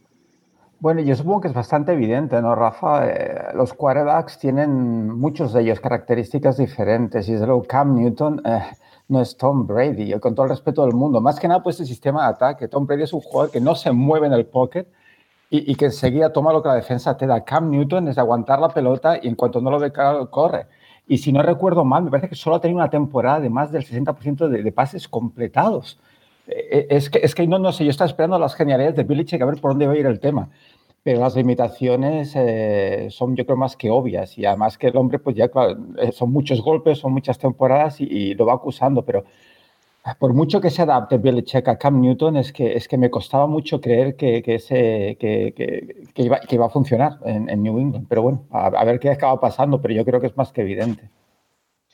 Em, bueno, pues muchas gracias por la respuesta. Vamos, mejor, no, podíamos tener a, mejor analista que a Juan para contestar esto, ¿no? De tema corebacks. Eh, te vamos a poner los deberes, pero no para esta semana. ¿eh? Eh, cada programa que vengas te vamos a pedir analizar la situación de coreback de ocho equipos, empezando por conferencias. Y así la gente, la gente sigue mucho a los corebacks y tenerte, yo creo que los ilustra, o a todos, nos, nos ilumina muchísimo en cuanto a la posición de corebacks en la NFL. Vamos a la pregunta de la semana, el tema de la semana, revelación de la temporada. Eh, Nacho, para ti, ¿cuál es la revelación de lo que llevamos de temporada? Puede ser un jugador, un entrenador, un equipo, un sistema, el público, el COVID, yo qué sé. Bueno, complicado, ¿eh? eh bueno, eh, a ver, no me esperaba. Yo creo que Arizona esperábamos que subiera el nivel, pero bueno, aunque ha tenido las dos derrotas tontas, seguramente, no sé si todo el mundo esperaba que estuvieses jugando a este nivel. Un 5-2, eh, esta semana ha podido perder, pero 5-2 o también el 5-2 de Rams, eh, yo no me lo esperaba. Por ejemplo, el 5-2 de los Rams y viendo, como ejemplo, cómo han jugado hoy contra los Bears, yo esto no me lo esperaba. Eh, tú, Juan, ¿qué es lo que más te ha impactado de momento del NFL? Pues yo casi te diría, voy a tirar por otro lado. Yo creo que lo de Green Bay, que sin receptores estén jugando al nivel que están jugando, yo creo que tiene muchísimo mérito. El otro día tuvo aquella derrota tan, tan dolorosa, pero, pero están impresionando mucho porque están siendo muy, muy efectivos y muy dominantes, a pesar de no tener eso. Estar en cuadro, ¿no? El tema de los receptores y las lesiones. Y, es curioso porque la temporada pasada llegan a la final de conferencia, pero había dudas sobre Aaron Rodgers. Aaron Rodgers se ratifica como una superestrella de la NFL, ¿no? Sin lugar a dudas. Y su relación con la Fleur, ¿no? Que parece que, bueno, que todo va más que bien y, no, no, habrá que tener en cuenta a los Packers sin duda. A mí una cosa que me está impactando muchísimo, lo que más me está, con todo y que únicamente ha ganado un partido, me parece, ganó su primer partido como titular en la NFL o como jugador de la NFL la, la semana pasada o sea, este domingo y contra los Jaguars. Pero a mí Herbert, ¿eh? o sea, yo de Burrow me esperaba muchísimo, que también me está sorprendiendo ¿eh? en, positivo, pero Herbert eh, vuelve a hacer un uh, partido antológico en un, en un equipo histórico por sus corebacks, ¿no? Porque es difícil, ¿no? Compararte con Fauch, con Philip Rivers, pero tela, ¿eh? Herbert como, como coreback no me lo esperaba tan sensacional. Vamos a ver a tú ahora con los Dolphins la próxima semana. Sí, veremos a ver qué pasa. Lo de Herbert yo creo que es una gran confirmación de un jugador con mucho talento que llega a un gran staff donde lo están puliendo de una manera increíble. ¿eh? bueno, es una de las fascinaciones ¿no? que hablamos, Rafa, siempre del tema del college football, ¿no? ver a, jugadores con muchísimo talento y a ver cómo después a la NFL acaban ¿no? pues, eh, progresando. No, hay jugadores que sabéis que se vienen abajo. ¿no? Yo creo que Herbert, siendo, como dices tú, Rafa, una gran sorpresa, agradable sorpresa sorpresa por, lo pronto y, lo rápido ¿no? que, está mostrando eh, esa calidad. ¿eh?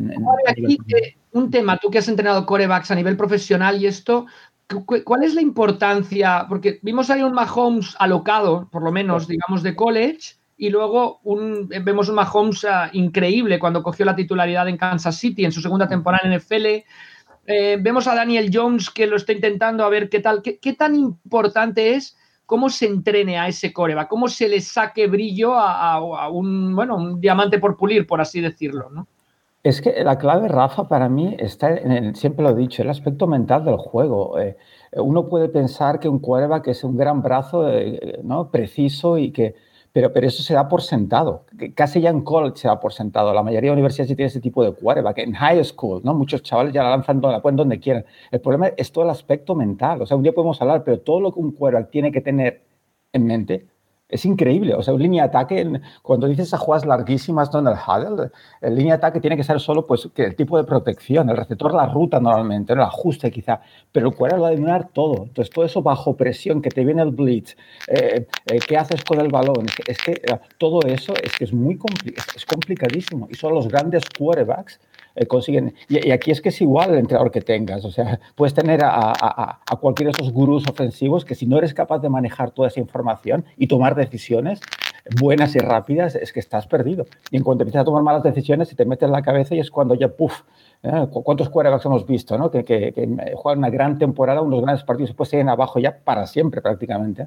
Es, muy complicada la posición de quarterback, extremadamente complicada. Em, vamos ahora con la... Tenemos varios oyentes que nos comentan ah, para ellos la revelación de la temporada. Empezamos con David Cons, con Serpico Data, que nos pone un comentario muy interesante. Ya, hemos, ya lo hemos, hemos dicho algo sobre, el, ah, sobre él en el programa, pero nos dice, eh, no es evidentemente un jugador desconocido para la gran mayoría de aficionados NFL, o sea, es, desconocido, pero creo justo destacar al safety de los Cardinals, Buda Baker. Cuando esté pasado agosto, cuando este pasado agosto los Cardinals lo renovaron por cuatro años y un montante de 59 millones, leí y escuché varias críticas en la que se decía que era un precio demasiado elevado. Pregunten a Russell Wilson ahora. Pues bien, esta segunda ronda del draft de 2017, tan solo 24 años, está completamente completando un inicio de temporada apabullante. La posición de safety me encanta desde siempre y ver a Buda Baker desenvolverse en esta posición es increíble.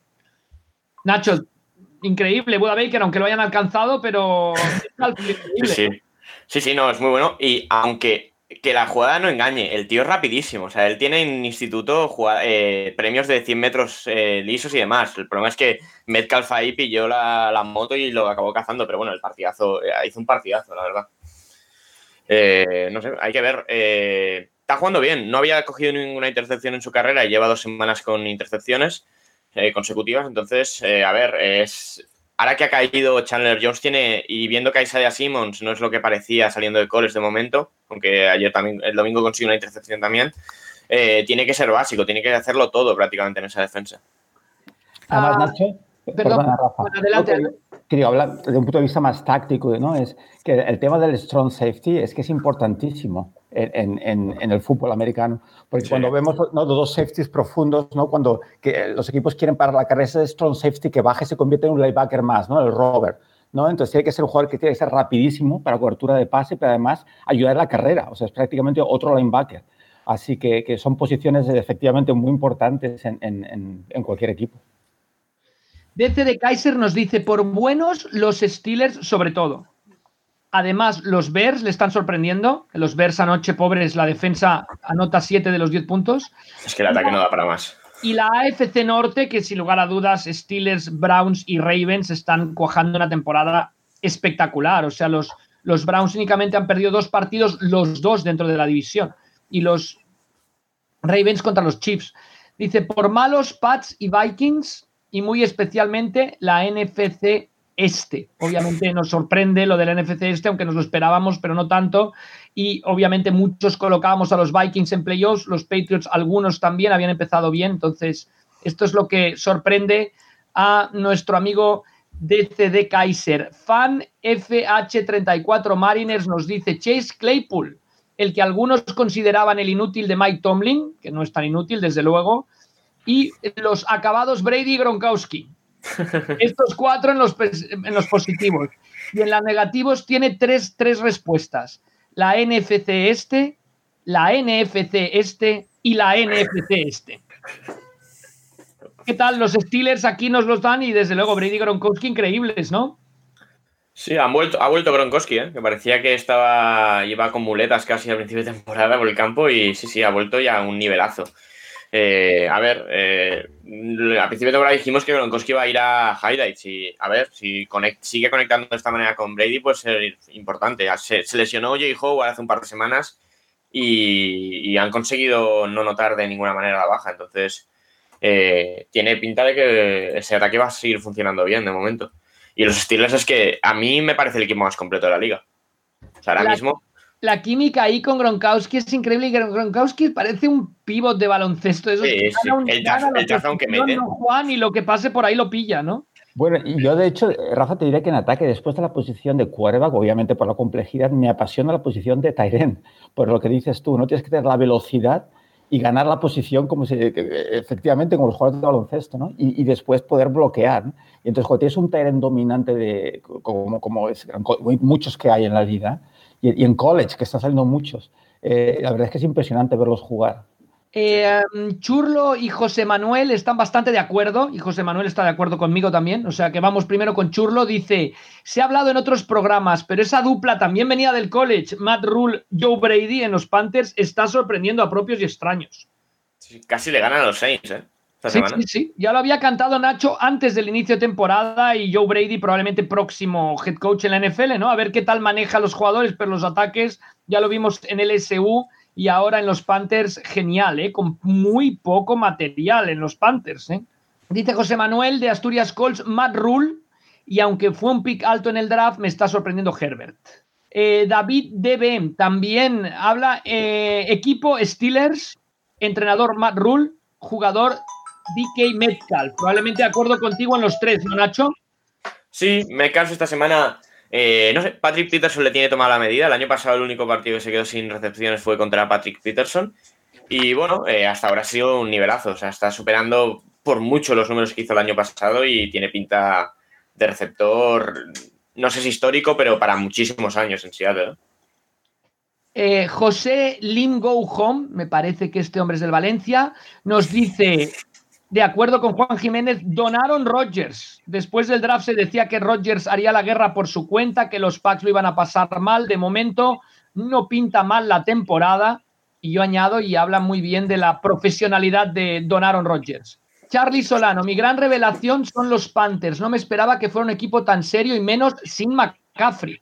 Y una mención a Cardinals y Rams que parecía que la NFC Oeste era cosa de dos y aparecieron actores nuevos. La NFC Oeste, Seattle una derrota, los Rams 2, los Cardinals 2, los 49ers 3. Eso está interesantísimo.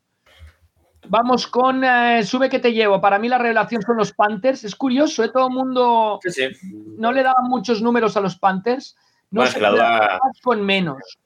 La duda con Panthers era eran si, si iban a estar en el top 5 o en el top 2. Entonces, que puedan estar así es. Increíblemente, Nacho, porque los Panthers no draftearon un solo jugador de ataque. ¿eh? No, no, no, pero bueno, el ataque más o menos lo ves y tiene piezas. o sea, tiene receptores bastante buenos, a McCaffrey, un quarterback puente, pero bueno, ya van tirando con él. El defensa sí que necesitaba muchas piezas. Y por ejemplo, el Jeremy Chin, el safety linebacker ese que tiene ahí montado, eh, que cogió en segunda ronda, la verdad es que está jugando un nivelazo.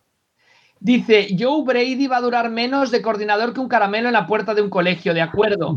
Y Dice, ya se lo están rifa- rifando varios equipos. ¿Qué bien le vendría a Burrow, no? Juan, le podría Sí. pedir a los Reyes Ostras. A su ex coordinador de ataque de head coach, ¿no?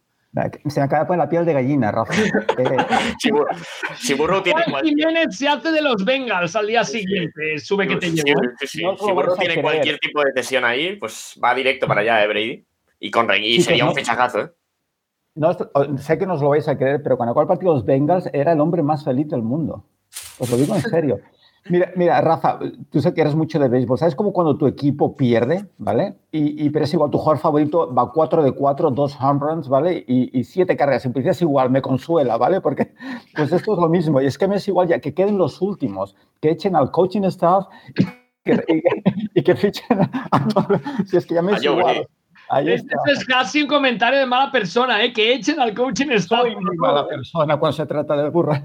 Sin, li- sin línea de ataque, el primer quarterback en la historia de los Bengals para lanzar más de 400 yardas. ¿Pero qué es esto? O sea, ¿pero qué estáis haciendo? ¿Sabes? Estáis desperdiciando. Por eso, por eso digo, es que bueno, es- ya, ya me es que me es igual. Y eso y el otro tema, los Cowboys, no sé si va a salir, pero bueno. es- Sí, de los Cowboys hemos hablado largo y tendido, pero es tremendo lo que está ocurriendo ahí, ¿eh? Bueno, mira, lo hablaba el otro día, con- lo hablamos con nuestro buen amigo Chus, Jesús Fernández, ¿vale? Que, que, eh, el problema es Jerry Jones, no sé qué habéis Sí, comentado. sí, sí, totalmente. Eh, o sea, tú cuando tienes siempre un entrenador al que puedas tú dominar y puedas controlar y que seas tú el protagonista, tienes un problema. Y, y bueno, Garrett yo creo que era una gran persona, pero bueno, no, nunca, no, no- una personalidad, que es lo que necesita un equipo muchas veces.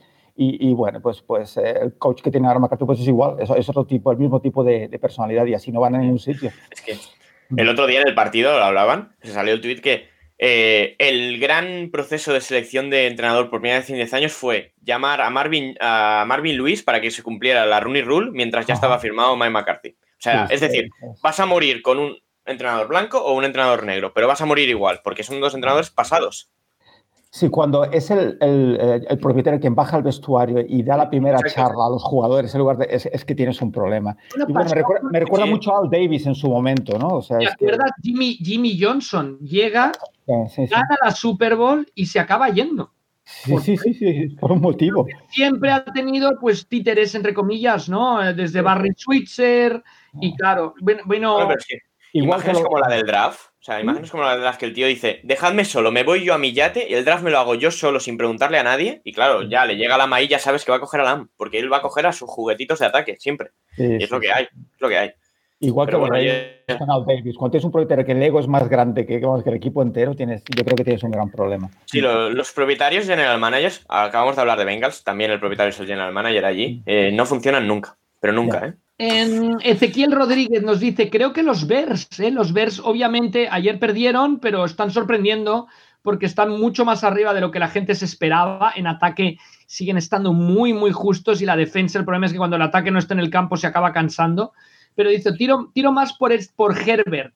Grata sorpresa que me ha llevado con el rookie. En lo negativo, los Niners, aunque las lesiones Bueno. ayudan a eso, ojo que los Niners se están recuperando. eh, dos victorias muy meritorias consecutivas de Shanahan. Mark, eh, Marcos con Mark XOS nos dice: el Robinson running back de los Jaguars. De no Sí, ser posteriormente cortado a titular. Dice, y además lo tengo en dos ligas fantásticas. Bueno, es lo de los running backs y... Bu- Buena labor de Robinson, ¿no, Nacho? Sí, de lo, de lo más rescatable de ese ataque, la verdad. El Shark. Pero bueno, es esto de los running backs, que siempre que hay las dudas de pagar es que te salen buenos de debajo de las piedras. Entonces, renovar a gente por mucho dinero para luego encontrarte esto en el mercado, queda dudas. De todas maneras, aunque te salga debajo de las piedras, si está Edwards Heller libre, lo pillas, ¿no? No te esperas Sí, a la- sí, pero luego en la semana 7 te llega Livion Bell, ¿sabes? Entonces, podéis haber pillado otra cosa incluso ahí. Pablo Cañivano nos dice, Ryan Fitzpatrick sin duda. Sí que ha sido un sorprendente lo que está haciendo Fitzpatrick. Ha puesto a los Dolphins en una situación en la que han podido prescindir de él porque quieren ganar la división, ¿no? Exacto. Ha prescindido de él por bueno y no por malo. No, no, no, pero muy bien, muy bien. Y Luis García Marcos nos dice, un chaval que lleva 18 touchdowns, creo que se llama Tom Brady. Sí, sí, desde luego. ¿eh? Además, Juan, Juan, que conoce mucho a Bruce Arians, ¿no? La filosofía de Bruce Arians, ¿qué, qué tal los, los Buccaneers? ¿Cuál es, ¿Cuál es tu opinión? Bueno, es, es, que lo de Tom Brady se te acaban las palabras, ¿no? Empieza la temporada y ves que le falta brazo, que, que no llega a los outs y dices, este hombre ya finalmente se está acabando, hasta que te lo pones a ver la semana, esta semana o la anterior. Es increíble, es increíble.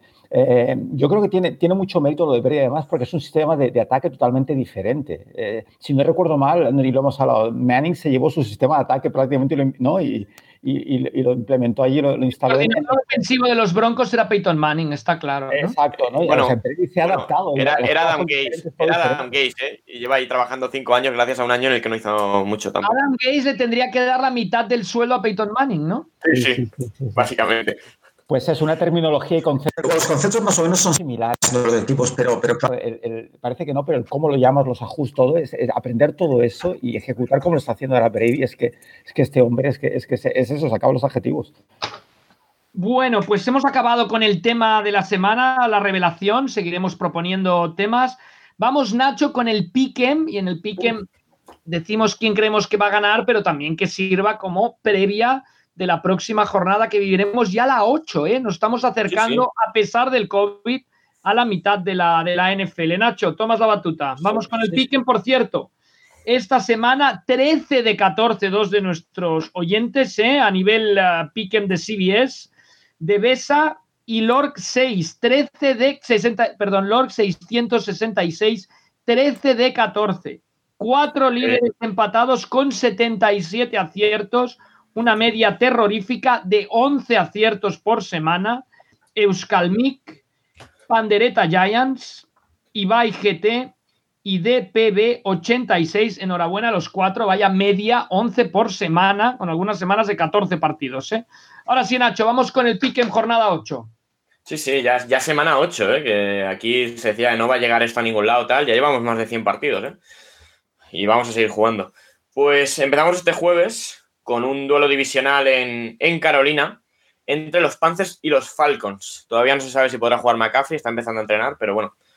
¿Quién gana? ¿Rafa? Yo creo que Carolina vuelve a la senda del triunfo y que los Falcons encontrarán una vez más la manera de perder. Justo, Rafa, lo que iba a decir ahora mismo. Siempre encuentran la manera. Pues sí, sí. De acuerdo. Bueno, recordemos que ya jugaron hace un par o tres de semanas y ganó Carolina en Atlanta, así que sí, yo también creo que ganará Carolina. Y luego ya el domingo, otro duelo divisional muy interesante. Eh, Buffalo Bills contra New England Patriots. Mm, ¿En dónde? ¿En Buffalo? Sí, en Buffalo. El primero siempre es el ah, Acabará ganando Buffalo. ¿eh? Patriots, cinco turnovers. Eh, ¿Juan? Buffalo, Buffalo, seguro. Sí. Sí, yo también creo, ¿eh? Cuart sería la cuarta seguida ¿eh? de New England. No, no sé cuántos años llevará New England sin ver de cuatro partidos seguidos, pero. Uf. Que tenga Buffalo eh... en su liga fantástica que lo ponga de titular, ¿eh? La defensa. Sí, sí, sí. Eh, después, eh, Cincinnati Bengals contra Tennessee Titans. A ver si Clowney consigue ya su primer sack de la temporada, porque vaya. Bueno, yo creo que los Titans, ¿no? Los Bengals volverán a funcionar en ataque, pero ese partido desde el banquillo se lo llevan los Titans. Nacho, ¿de verdad quieres que Clowney consiga su primer sack contra Burro? No, no, es que eh, tanto que pedía 20 millones lleva cero sacks.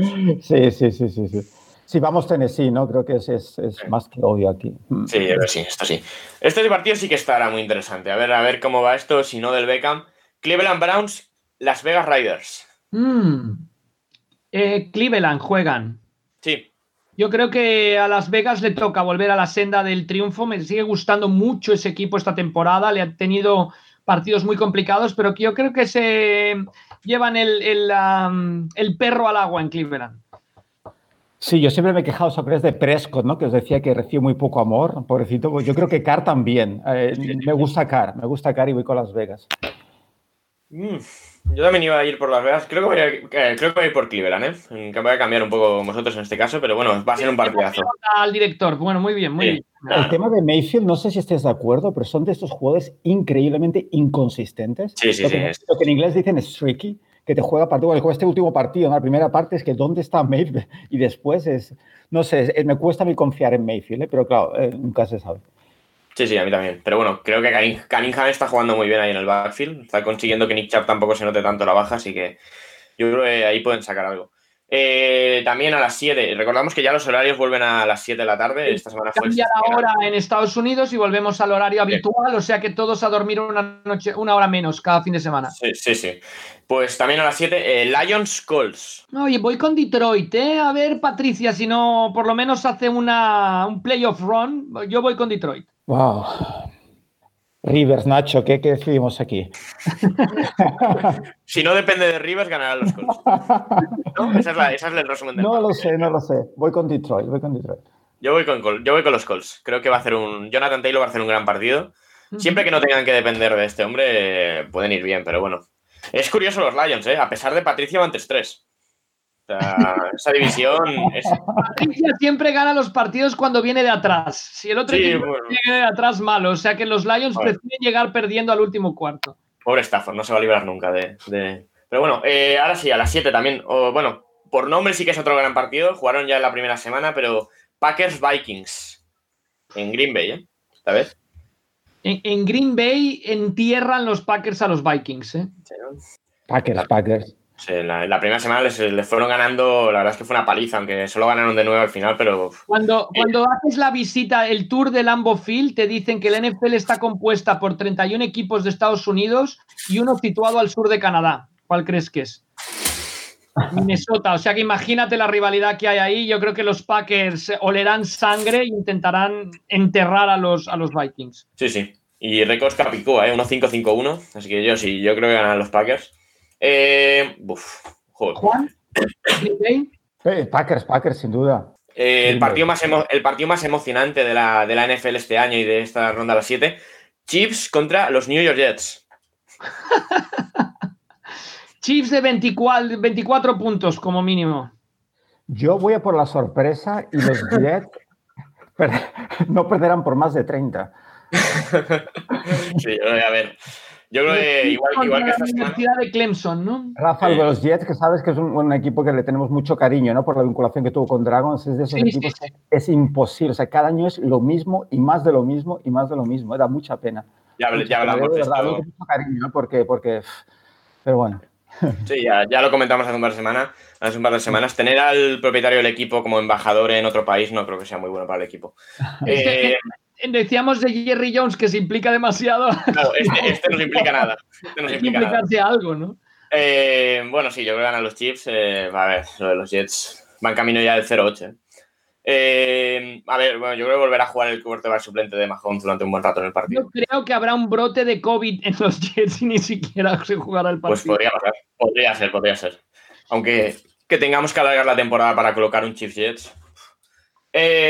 bueno, también a las 7 todavía, un montón de partidos a las 7. Eh, el debut de Tua. Miami Dolphins contra Los Ángeles Rams. Le va a dar la bienvenida a la NFL Aaron, Aaron Donald, ¿eh? Pues yo creo que Miami sorprende, ¿eh? ¿Sí?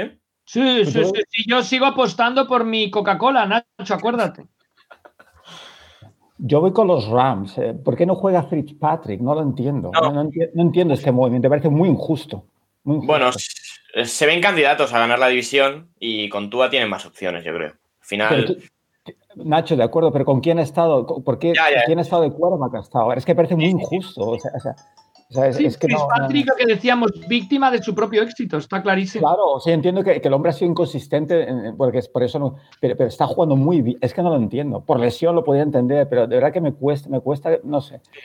Es, extraño. Voy con Rams. Voy con Rams eh, sí, yo también voy a ir con Rams.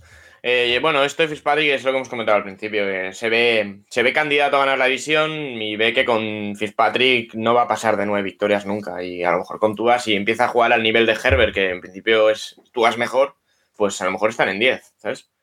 A ver, yo eh, aunque lleguen a 7 gano una Coca-Cola helada con hielo, ¿eh? O sea que lo tengo bastante bien. Bueno, también no todo lo divisional a 7, el partidazo de la semana sin duda. Baltimore Ravens, Pittsburgh Steelers. Uf, uf, uf, qué, qué raro que no lo hayan cambiado de hora, ¿eh?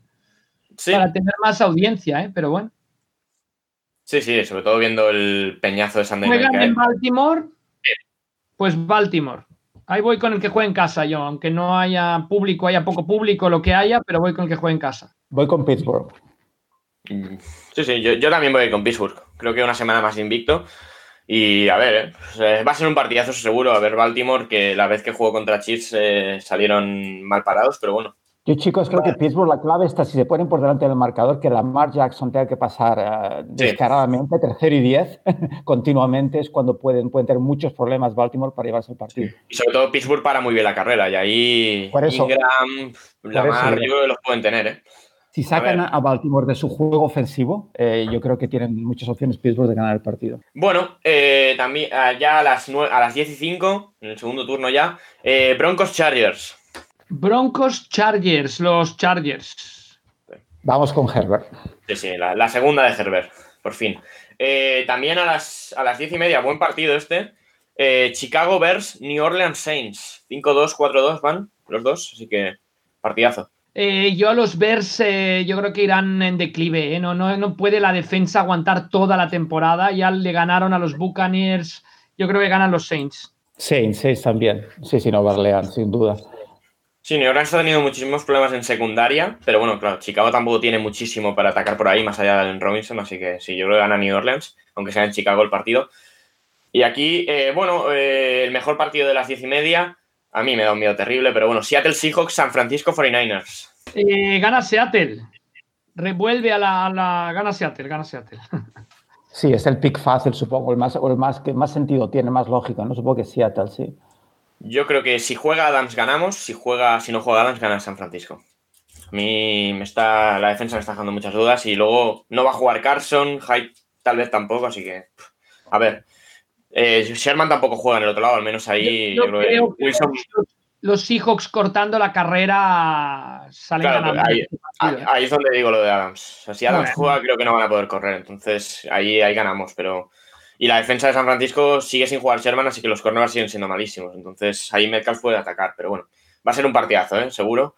Eh, después, Sunday night. el duelo por la división más interesante de la liga. Eh, Philadelphia Eagles contra los Dallas Cowboys. Nacho, empate, 0-0. Empate, empate a dos. Dos puntos, un para cada equipo. Yo, yo creo que en Filadelfia los jugadores tienen voluntad de ganar, tienen más voluntad de ganar que los de los Cowboys. Y jugando en Filadelfia, yo creo que los Eagles, le- parece mentira, ¿eh? sufrieron tantísimo con los Giants, pero al ganar le han dado un poquito la vuelta, por lo menos a las sensaciones del conjunto. Yo creo que ganan los Eagles. Sí, tal como están Cowboys sin quarterback, eh, ¿quién será el suplente de eh, Ben- Ben. Algún- Ben DiNucci se llama. El quarterback se llama Ben DiNucci, es un séptima ronda de este año de una universidad que se llama James Madison, como el jugador del Leicester. Así que nada, y bueno, ya lo que jugó el otro día. Yo creo que ganan los Eagles por más de 20 puntos. Podría O sea, ser, yo creo Nacho. Es que a ver, esta semana han perdido contra Washington 25-3. La línea defensiva de Eagles también es muy buena. Yo creo que va a ser, aparte es en Filadelfia el partido con público, que eso no sé, bueno, ya hemos dicho que eso no, no sé si ayuda a Filadelfia, pero. Y luego, bueno, eh, Monday, Monday Night, bueno, no, no es el mejor Monday Night de la historia, la verdad. Eh, Giants Buccaneers. Bueno, a ver, yo creo que los Giants le van a dar, eh, le van a dar, mm, yo creo que pier- lo- si me das siete puntos, ocho, voy con los Giants. Yo, yo creo que ganan, Yo, yo ganan fácil, seguro Buccaneers, ¿eh? a Tampa Bay, pero ganarán de, de un touchdown como, como mucho los Buccaneers, ¿eh? No, yo Sí, creo que ganarán bastante fácil. Va. Bueno, bueno, es mi, mi opinión. No, está bien, está bien. Sí, Tres, sí, los Giants. sí, sí, Venga. sí, está bien, está bien. Claro, es que Tom Brady se le veía tan, tan, tan metido en el sistema. De, es, es que- me cuesta apostar está con- bien, está bien. Me cuesta, me cuesta. Mm. Me encantan las sorpresas, ¿eh? Si se trata de... Pero me cuesta. Es que Giants también. Y solo hay- bueno, hay que recordar que los sí, sí. Yo, hay que recordar que el partido es en el estadio de los Giants y Jets, que este año ha habido bastantes lesiones ahí, así que, que crucen los dedos los de los Buccaneers, pero bueno, en principio debería ganar Buccaneers. Y bueno, hasta aquí descansan esta semana eh, otros cuatro equipos. Esta semana toca en la nacional, en la americana Texans y Jaguars. Bueno, no mucha gente entre los dos. Y en la nacional eh, Washington y Arizona. Bueno, pues Arizona y Washington a disfrutar la victoria Sí, sí, de la semana pasada, ¿eh? totalmente. Muy bien, pues este es el pique. Vamos a hacer una pequeña pausa y nos vamos con un súper especialista como el profesor Juan Jiménez al rincón del college.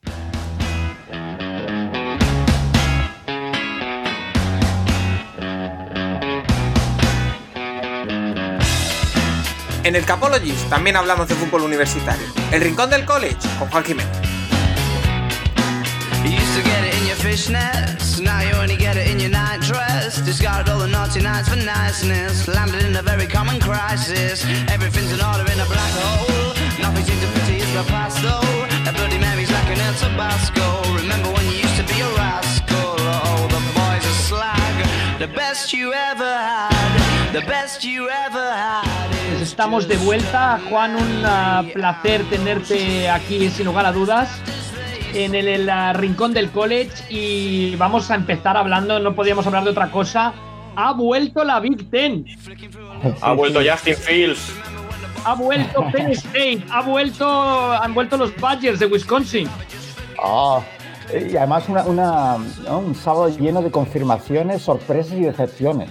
Me acordé mucho de ti, Nacho, por el partido de Fields. ¿eh? Digo, Nacho estará contento, ¿no? Vamos. Partidazo, Sí, sí. partidazo, partidazo. Demostrando, demostrando todo. 20 de 21 en pases, dos touchdowns, uno de carrera, que también tiene esa parte sí. de Fields, así que sí, sí.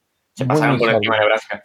Muy, muy sólido. Mm. El resto, bueno, Clemson volvía a arrasar también. Era gracioso porque iban, metía un touchdown Lawrence, lo metía Fields, luego el otro, bueno, eh, ahí se van viendo, bueno, a ver qué pasa a partir de ahí. Eh, a mí me parece que es, Ohio State es un equipo claro de playoff este año. mí. Totalmente. Mi- mi- mis conclusiones, chicos, después del sábado, es eh, la Big Ten, ¿eh? sobre todo, es, es la confirmación de que Ohio State es el tercero en discordia. No sé si estáis de acuerdo, ¿no?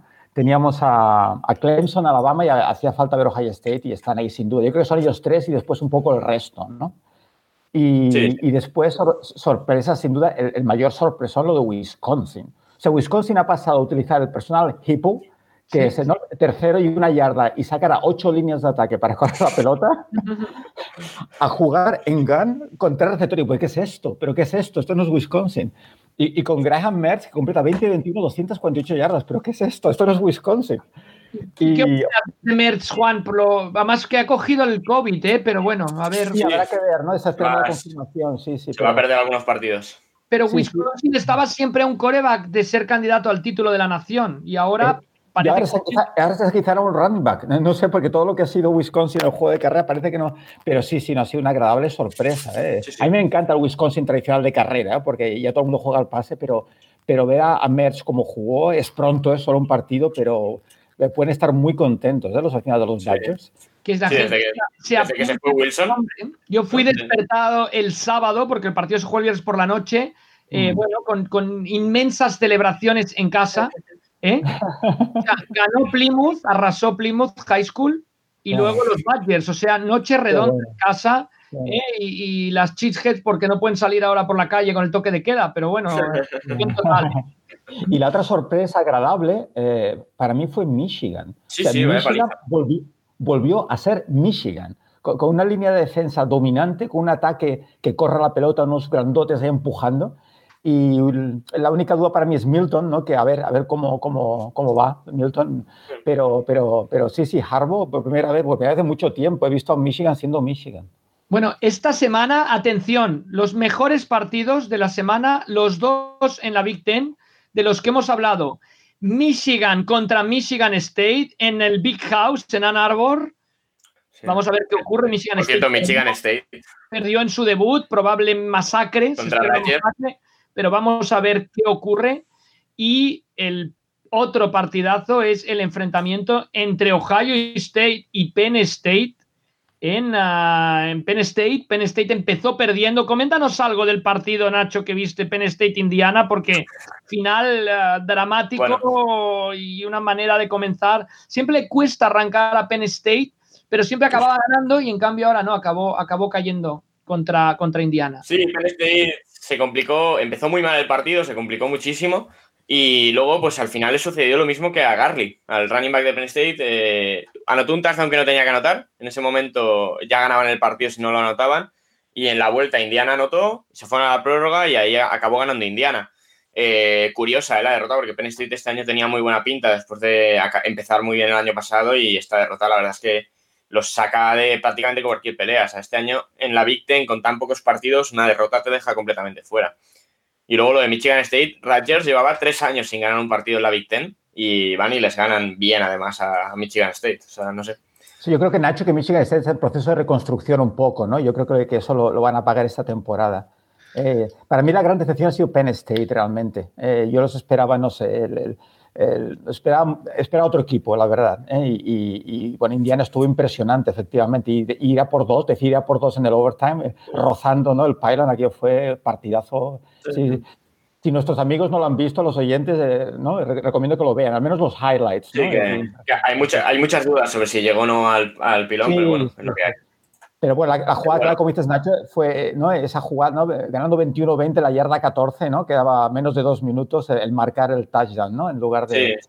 Es que aparte, lo gracioso, sí, sí, lo gracioso fue que el día siguiente pasó exactamente lo mismo con Garly sí, y todo sí, el mundo se acordó de, de, de Penn State porque además acabaron palmando los dos. Entonces, eh, bueno, a ver, además ocho, State... ocho, puntos por detrás, porque no solo es que tengas que cruzar el campo y marcar el touchdown, es que tienes que conseguir no. los dos puntos. ¿eh? Claro, que también lo hicieron. Sí, es por eso. Cuando ganas de uno, el touchdown no, no, sentencia el partido. Es que es. es sí, o sí. cuando pierdes de dos, como los Falcons. eh, sí. Wisconsin también visita Nebraska. Eh, en principio debería ser victoria, pero ojo, que Nebraska en casa no puede ser fácil. Y esto es la Big Ten que está interesantísima ya de inicio, de pistoletazo de salida.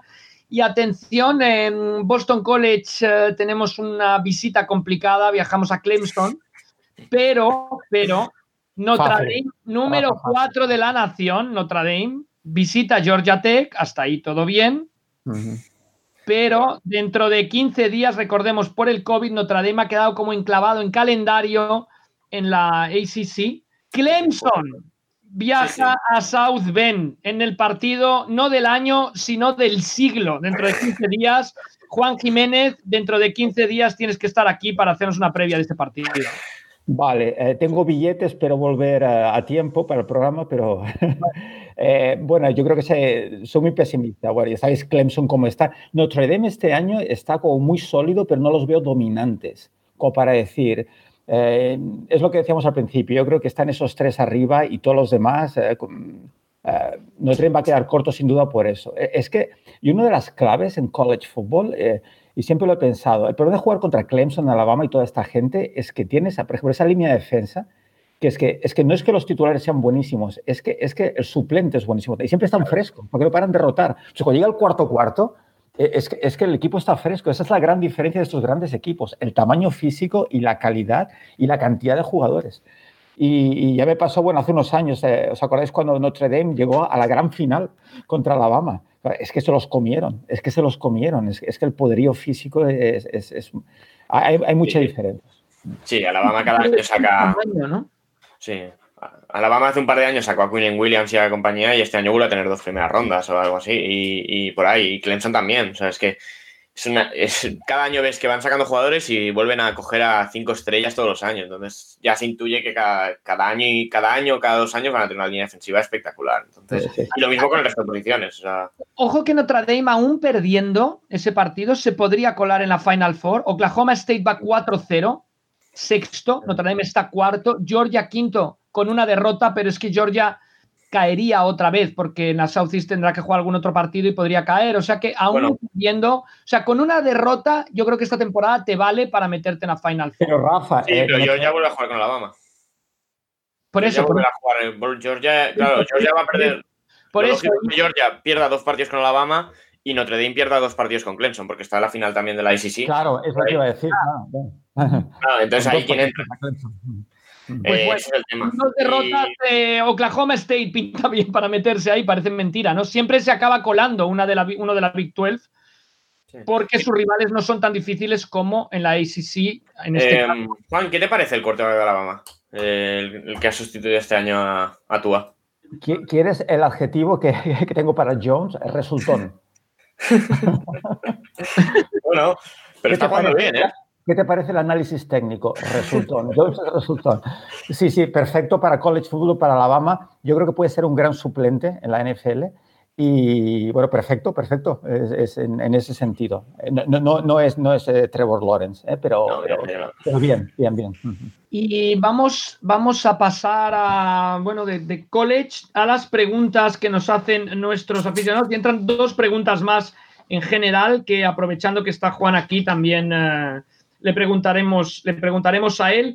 Nos dice David Cons, Serpico y Data, desgraciadamente no tengo tiempo suficiente para seguir el college. David necesitaría un día de unas 36 o 38 horas para poder seguir el college.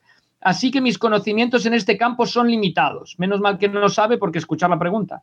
Me gustaría que Juan Jiménez nos hablara un poco del tackle de ataque de Oregon, Penny Sewell. Lo poco que he visto de él me ha impresionado y todo el mundo lo aclama. Sí, bueno, habrá que ver. Eh, sé, me parece que es, um, uh, es el, el, primer jugador um, en ganar de, de, de Oregón. El trofeo mejor línea ofensivo puede ser, Rafa, me suena. Eh, no, no, lo he visto jugar, lo vi muy poco. De hecho, Oregón la semana, la temporada pasada lo seguí muy poco. Eh, pero, pero bueno, eh, bien, bien. Eh, la verdad es que ya os digo que, que, Oregón no lo vi la temporada pasada demasiado. ¿eh? Nacho está alto, ¿no? Para ¿eh?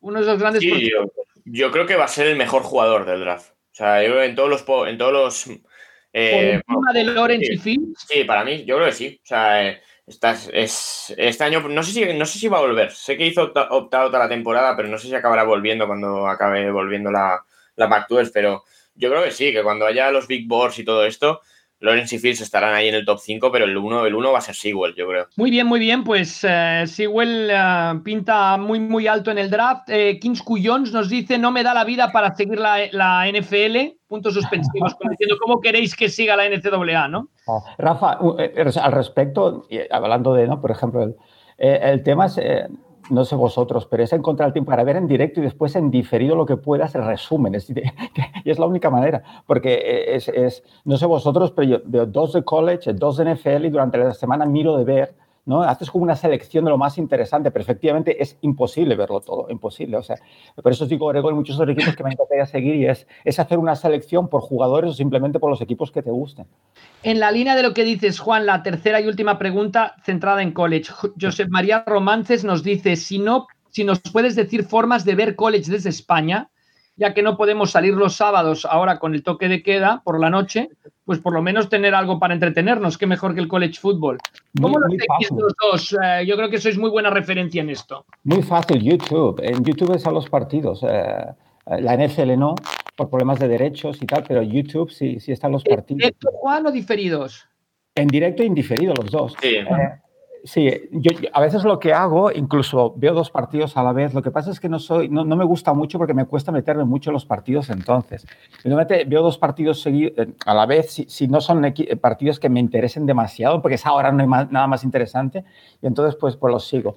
Pero, pero sí, sí, los puedes ver en directo y después muchos de los partidos lo ponen en forma condensada, ¿no? que son 25 minutos, media hora, y te haces, eh, lo ves prácticamente todo y te haces una muy buena idea. Después está el resumen de 10 minutos, que también eh, no es lo mismo, pero, pero sí que pues eso, pues, pues, te puedes hacer una idea de los jugadores que hay, de quién está destacando y, y sí, sí, YouTube es, es, es, sí, es la sí. respuesta. Nacho Cervera solo sigue seis partidos a la vez, más o menos, ¿no? No, no, no. No, no, yo tengo, yo, eh, tengo una aplicación que cuelgan ahí los enlaces para, para ver los partidos en directo y te tiro, yo me tiro uno a la tele siempre. Y es muy, no, está muy bien. O sea, para seguir partidos, la verdad es que está, está muy bien. ¿Una aplicación la puedes colgar en YouTube con el Capologist o no? Bueno, no sé, o sea. O sea la, la, aplicación es Dofo Sports. O sea, allí, allí, están todos los links. Eh, puedes, ver cada eh, puedes ver el partido en YouTube, también en Internet. No sé, no sé si los links. A ver, el tema es que en España realmente nadie tiene los derechos. O sea, eh, o te haces el de forma, digamos, totalmente legal, o te haces el, el ESPN Player, que tampoco tiene todos los partidos, o, no, o no, o no lo puedes ver el ESPN Player es una maravilla, ¿eh? una verdadera sí, pero... maravilla y calidad, relación calidad-precio está bastante bien. ¿eh? Pero no, no, todos los partidos los tiene ESPN, ¿sabes? Al final los, eh, los que dé la CBS no los puedes ver por ahí. Ni la Fox, que la Fox tenía la Big Ten este año además. ¿eh? Sí, no sé, algo así. O sea, puedes ver una serie de partidos, pero el resto tienes que buscar la vida, digamos. Claro, Notre Dame no está, por ejemplo, cuando juega en casa. No, pues no, en NBC, claro, claro. Eh, um, para acabar, eh, simplemente dos preguntas que nos han entrado ahora hacia el final. Eh, Daniel nos dice, y esta es importante para Juan, la segunda parte de la pregunta, ¿son los Box super favoritos ahora con la incorporación de Brown? Ya hemos contestado que creemos que no, que no le vemos mucho sitio a Antonio Brown, pero esto es para, para Juan. ¿Creéis que Herbert será el rookie del año o Burrow? Wow. Um, bueno, para mí, el mérito que tiene Burrow es el equipo, lo hemos hablado muchas veces, ¿no? La línea de ataque. De todas maneras, eh, el tema cuerdas me gusta ser muy precavido a la hora de opinar, porque llevamos muchos años, Rafa, viendo fútbol y hemos visto a muchos quarterbacks teniendo varios partidos o, incluso temporadas. Entonces, no lo sé de Herbert, de verdad que, que me tiene maravillado y, me encanta. pero, pero vamos a ver cómo, cómo sigue la temporada, pero sin duda será uno de los candidatos, eh, no, no me cabe ninguna duda.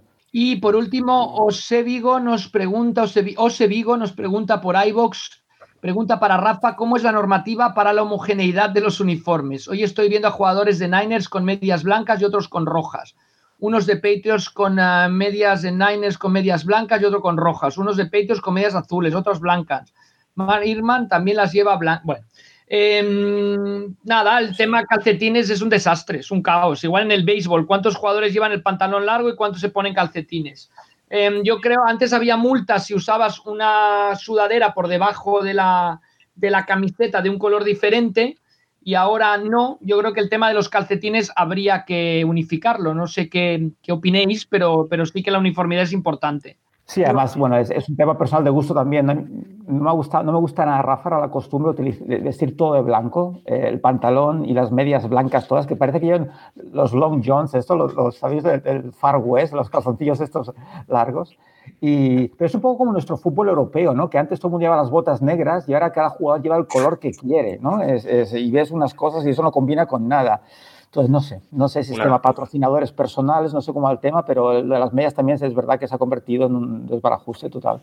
Pues bueno, no, como ves, no hay. En, en la NFL tú entras y dice, sale una foto, me acuerdo una, una foto de los Miami Dolphins en el Huddle y decía: si no sabes cómo venir vestido o no, si no sabes cuál es el, el dress code de la NFL, somos un equipo, pregúntalo, ¿no? Como decir, hay que sí. venir aquí bien uniformado para venir a trabajar, ¿no? En aquella época era traje hasta el jueves y el viernes te dejaban llevar un blazer. Ahora no sé cuál es, pero, pero está claro que en los equipos eh, el tema se ha desvirtuado, dejémoslo así un, un poquito, ¿no? Pues bueno, ¿alguna cosa que añadir? ¿Algún comentario, Nacho? ¿Algo que se nos quede en el tintero? Bueno, a ver esta semana. Eh, ese Penn State o Ohio State que hay va a ser muy interesante, aunque Penn State haya dado la sensación que ha dado, pero bueno, ver a, ver a Phil delante de una defensa un poco más competente va a estar muy bien. Siempre Penn State en casa es muy, muy complicado, sin lugar a dudas, en Beaver Stadium, uno de los recintos más grandes de todo el mundo para fútbol americano. Siempre, siempre es complicado. Sí, pero Clifford tiene que jugar mucho mejor ¿eh? y, y, y uh, tengo muchas dudas con el quarterback de Penn State, Rafa. ¿no? Dos picks este partido, tomando no demasiadas buenas decisiones. Uh, a ver qué pasa. Eh, Ohio State debería ganar, creo yo, fácil. Pues muy bien, Juan, te citamos aquí dentro de 15 días para la previa del Clemson Notre Dame. ¿eh? Muy bien, muy bien, aquí estaremos. Hacer un análisis tal, cómo puede Notre Dame neutralizar a Trevor Lawrence, a ver si es posible. Michael Mayer también será la clave, Rafa. Y, muy bien, pues ya, ya, pero igualmente, ¿no? Que ya nos hayas dado la clave. muy bien, muy bien. Bueno, y, y vete preparando los corebacks, situación de corebacks de la NFL.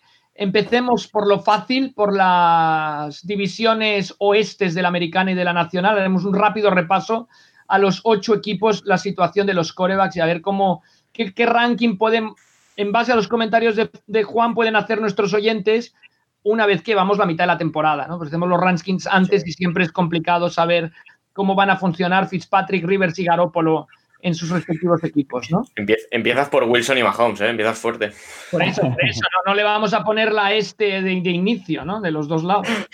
Por favor, hablar, no. hablar de Dalton. Por favor, no. Muy bien, muchas gracias Juan, muchas gracias Nacho. Un saludo a Paco Virués que nos decía que lo que más le ha impactado hasta el momento son Rule, el entrenador de Carolina, y Claypool. También damos la opinión de nuestro director y nos escuchamos la próxima semana. Habremos llegado al Ecuador de la temporada de la NFL después de la octava jornada. Hasta la próxima semana en el my pocket.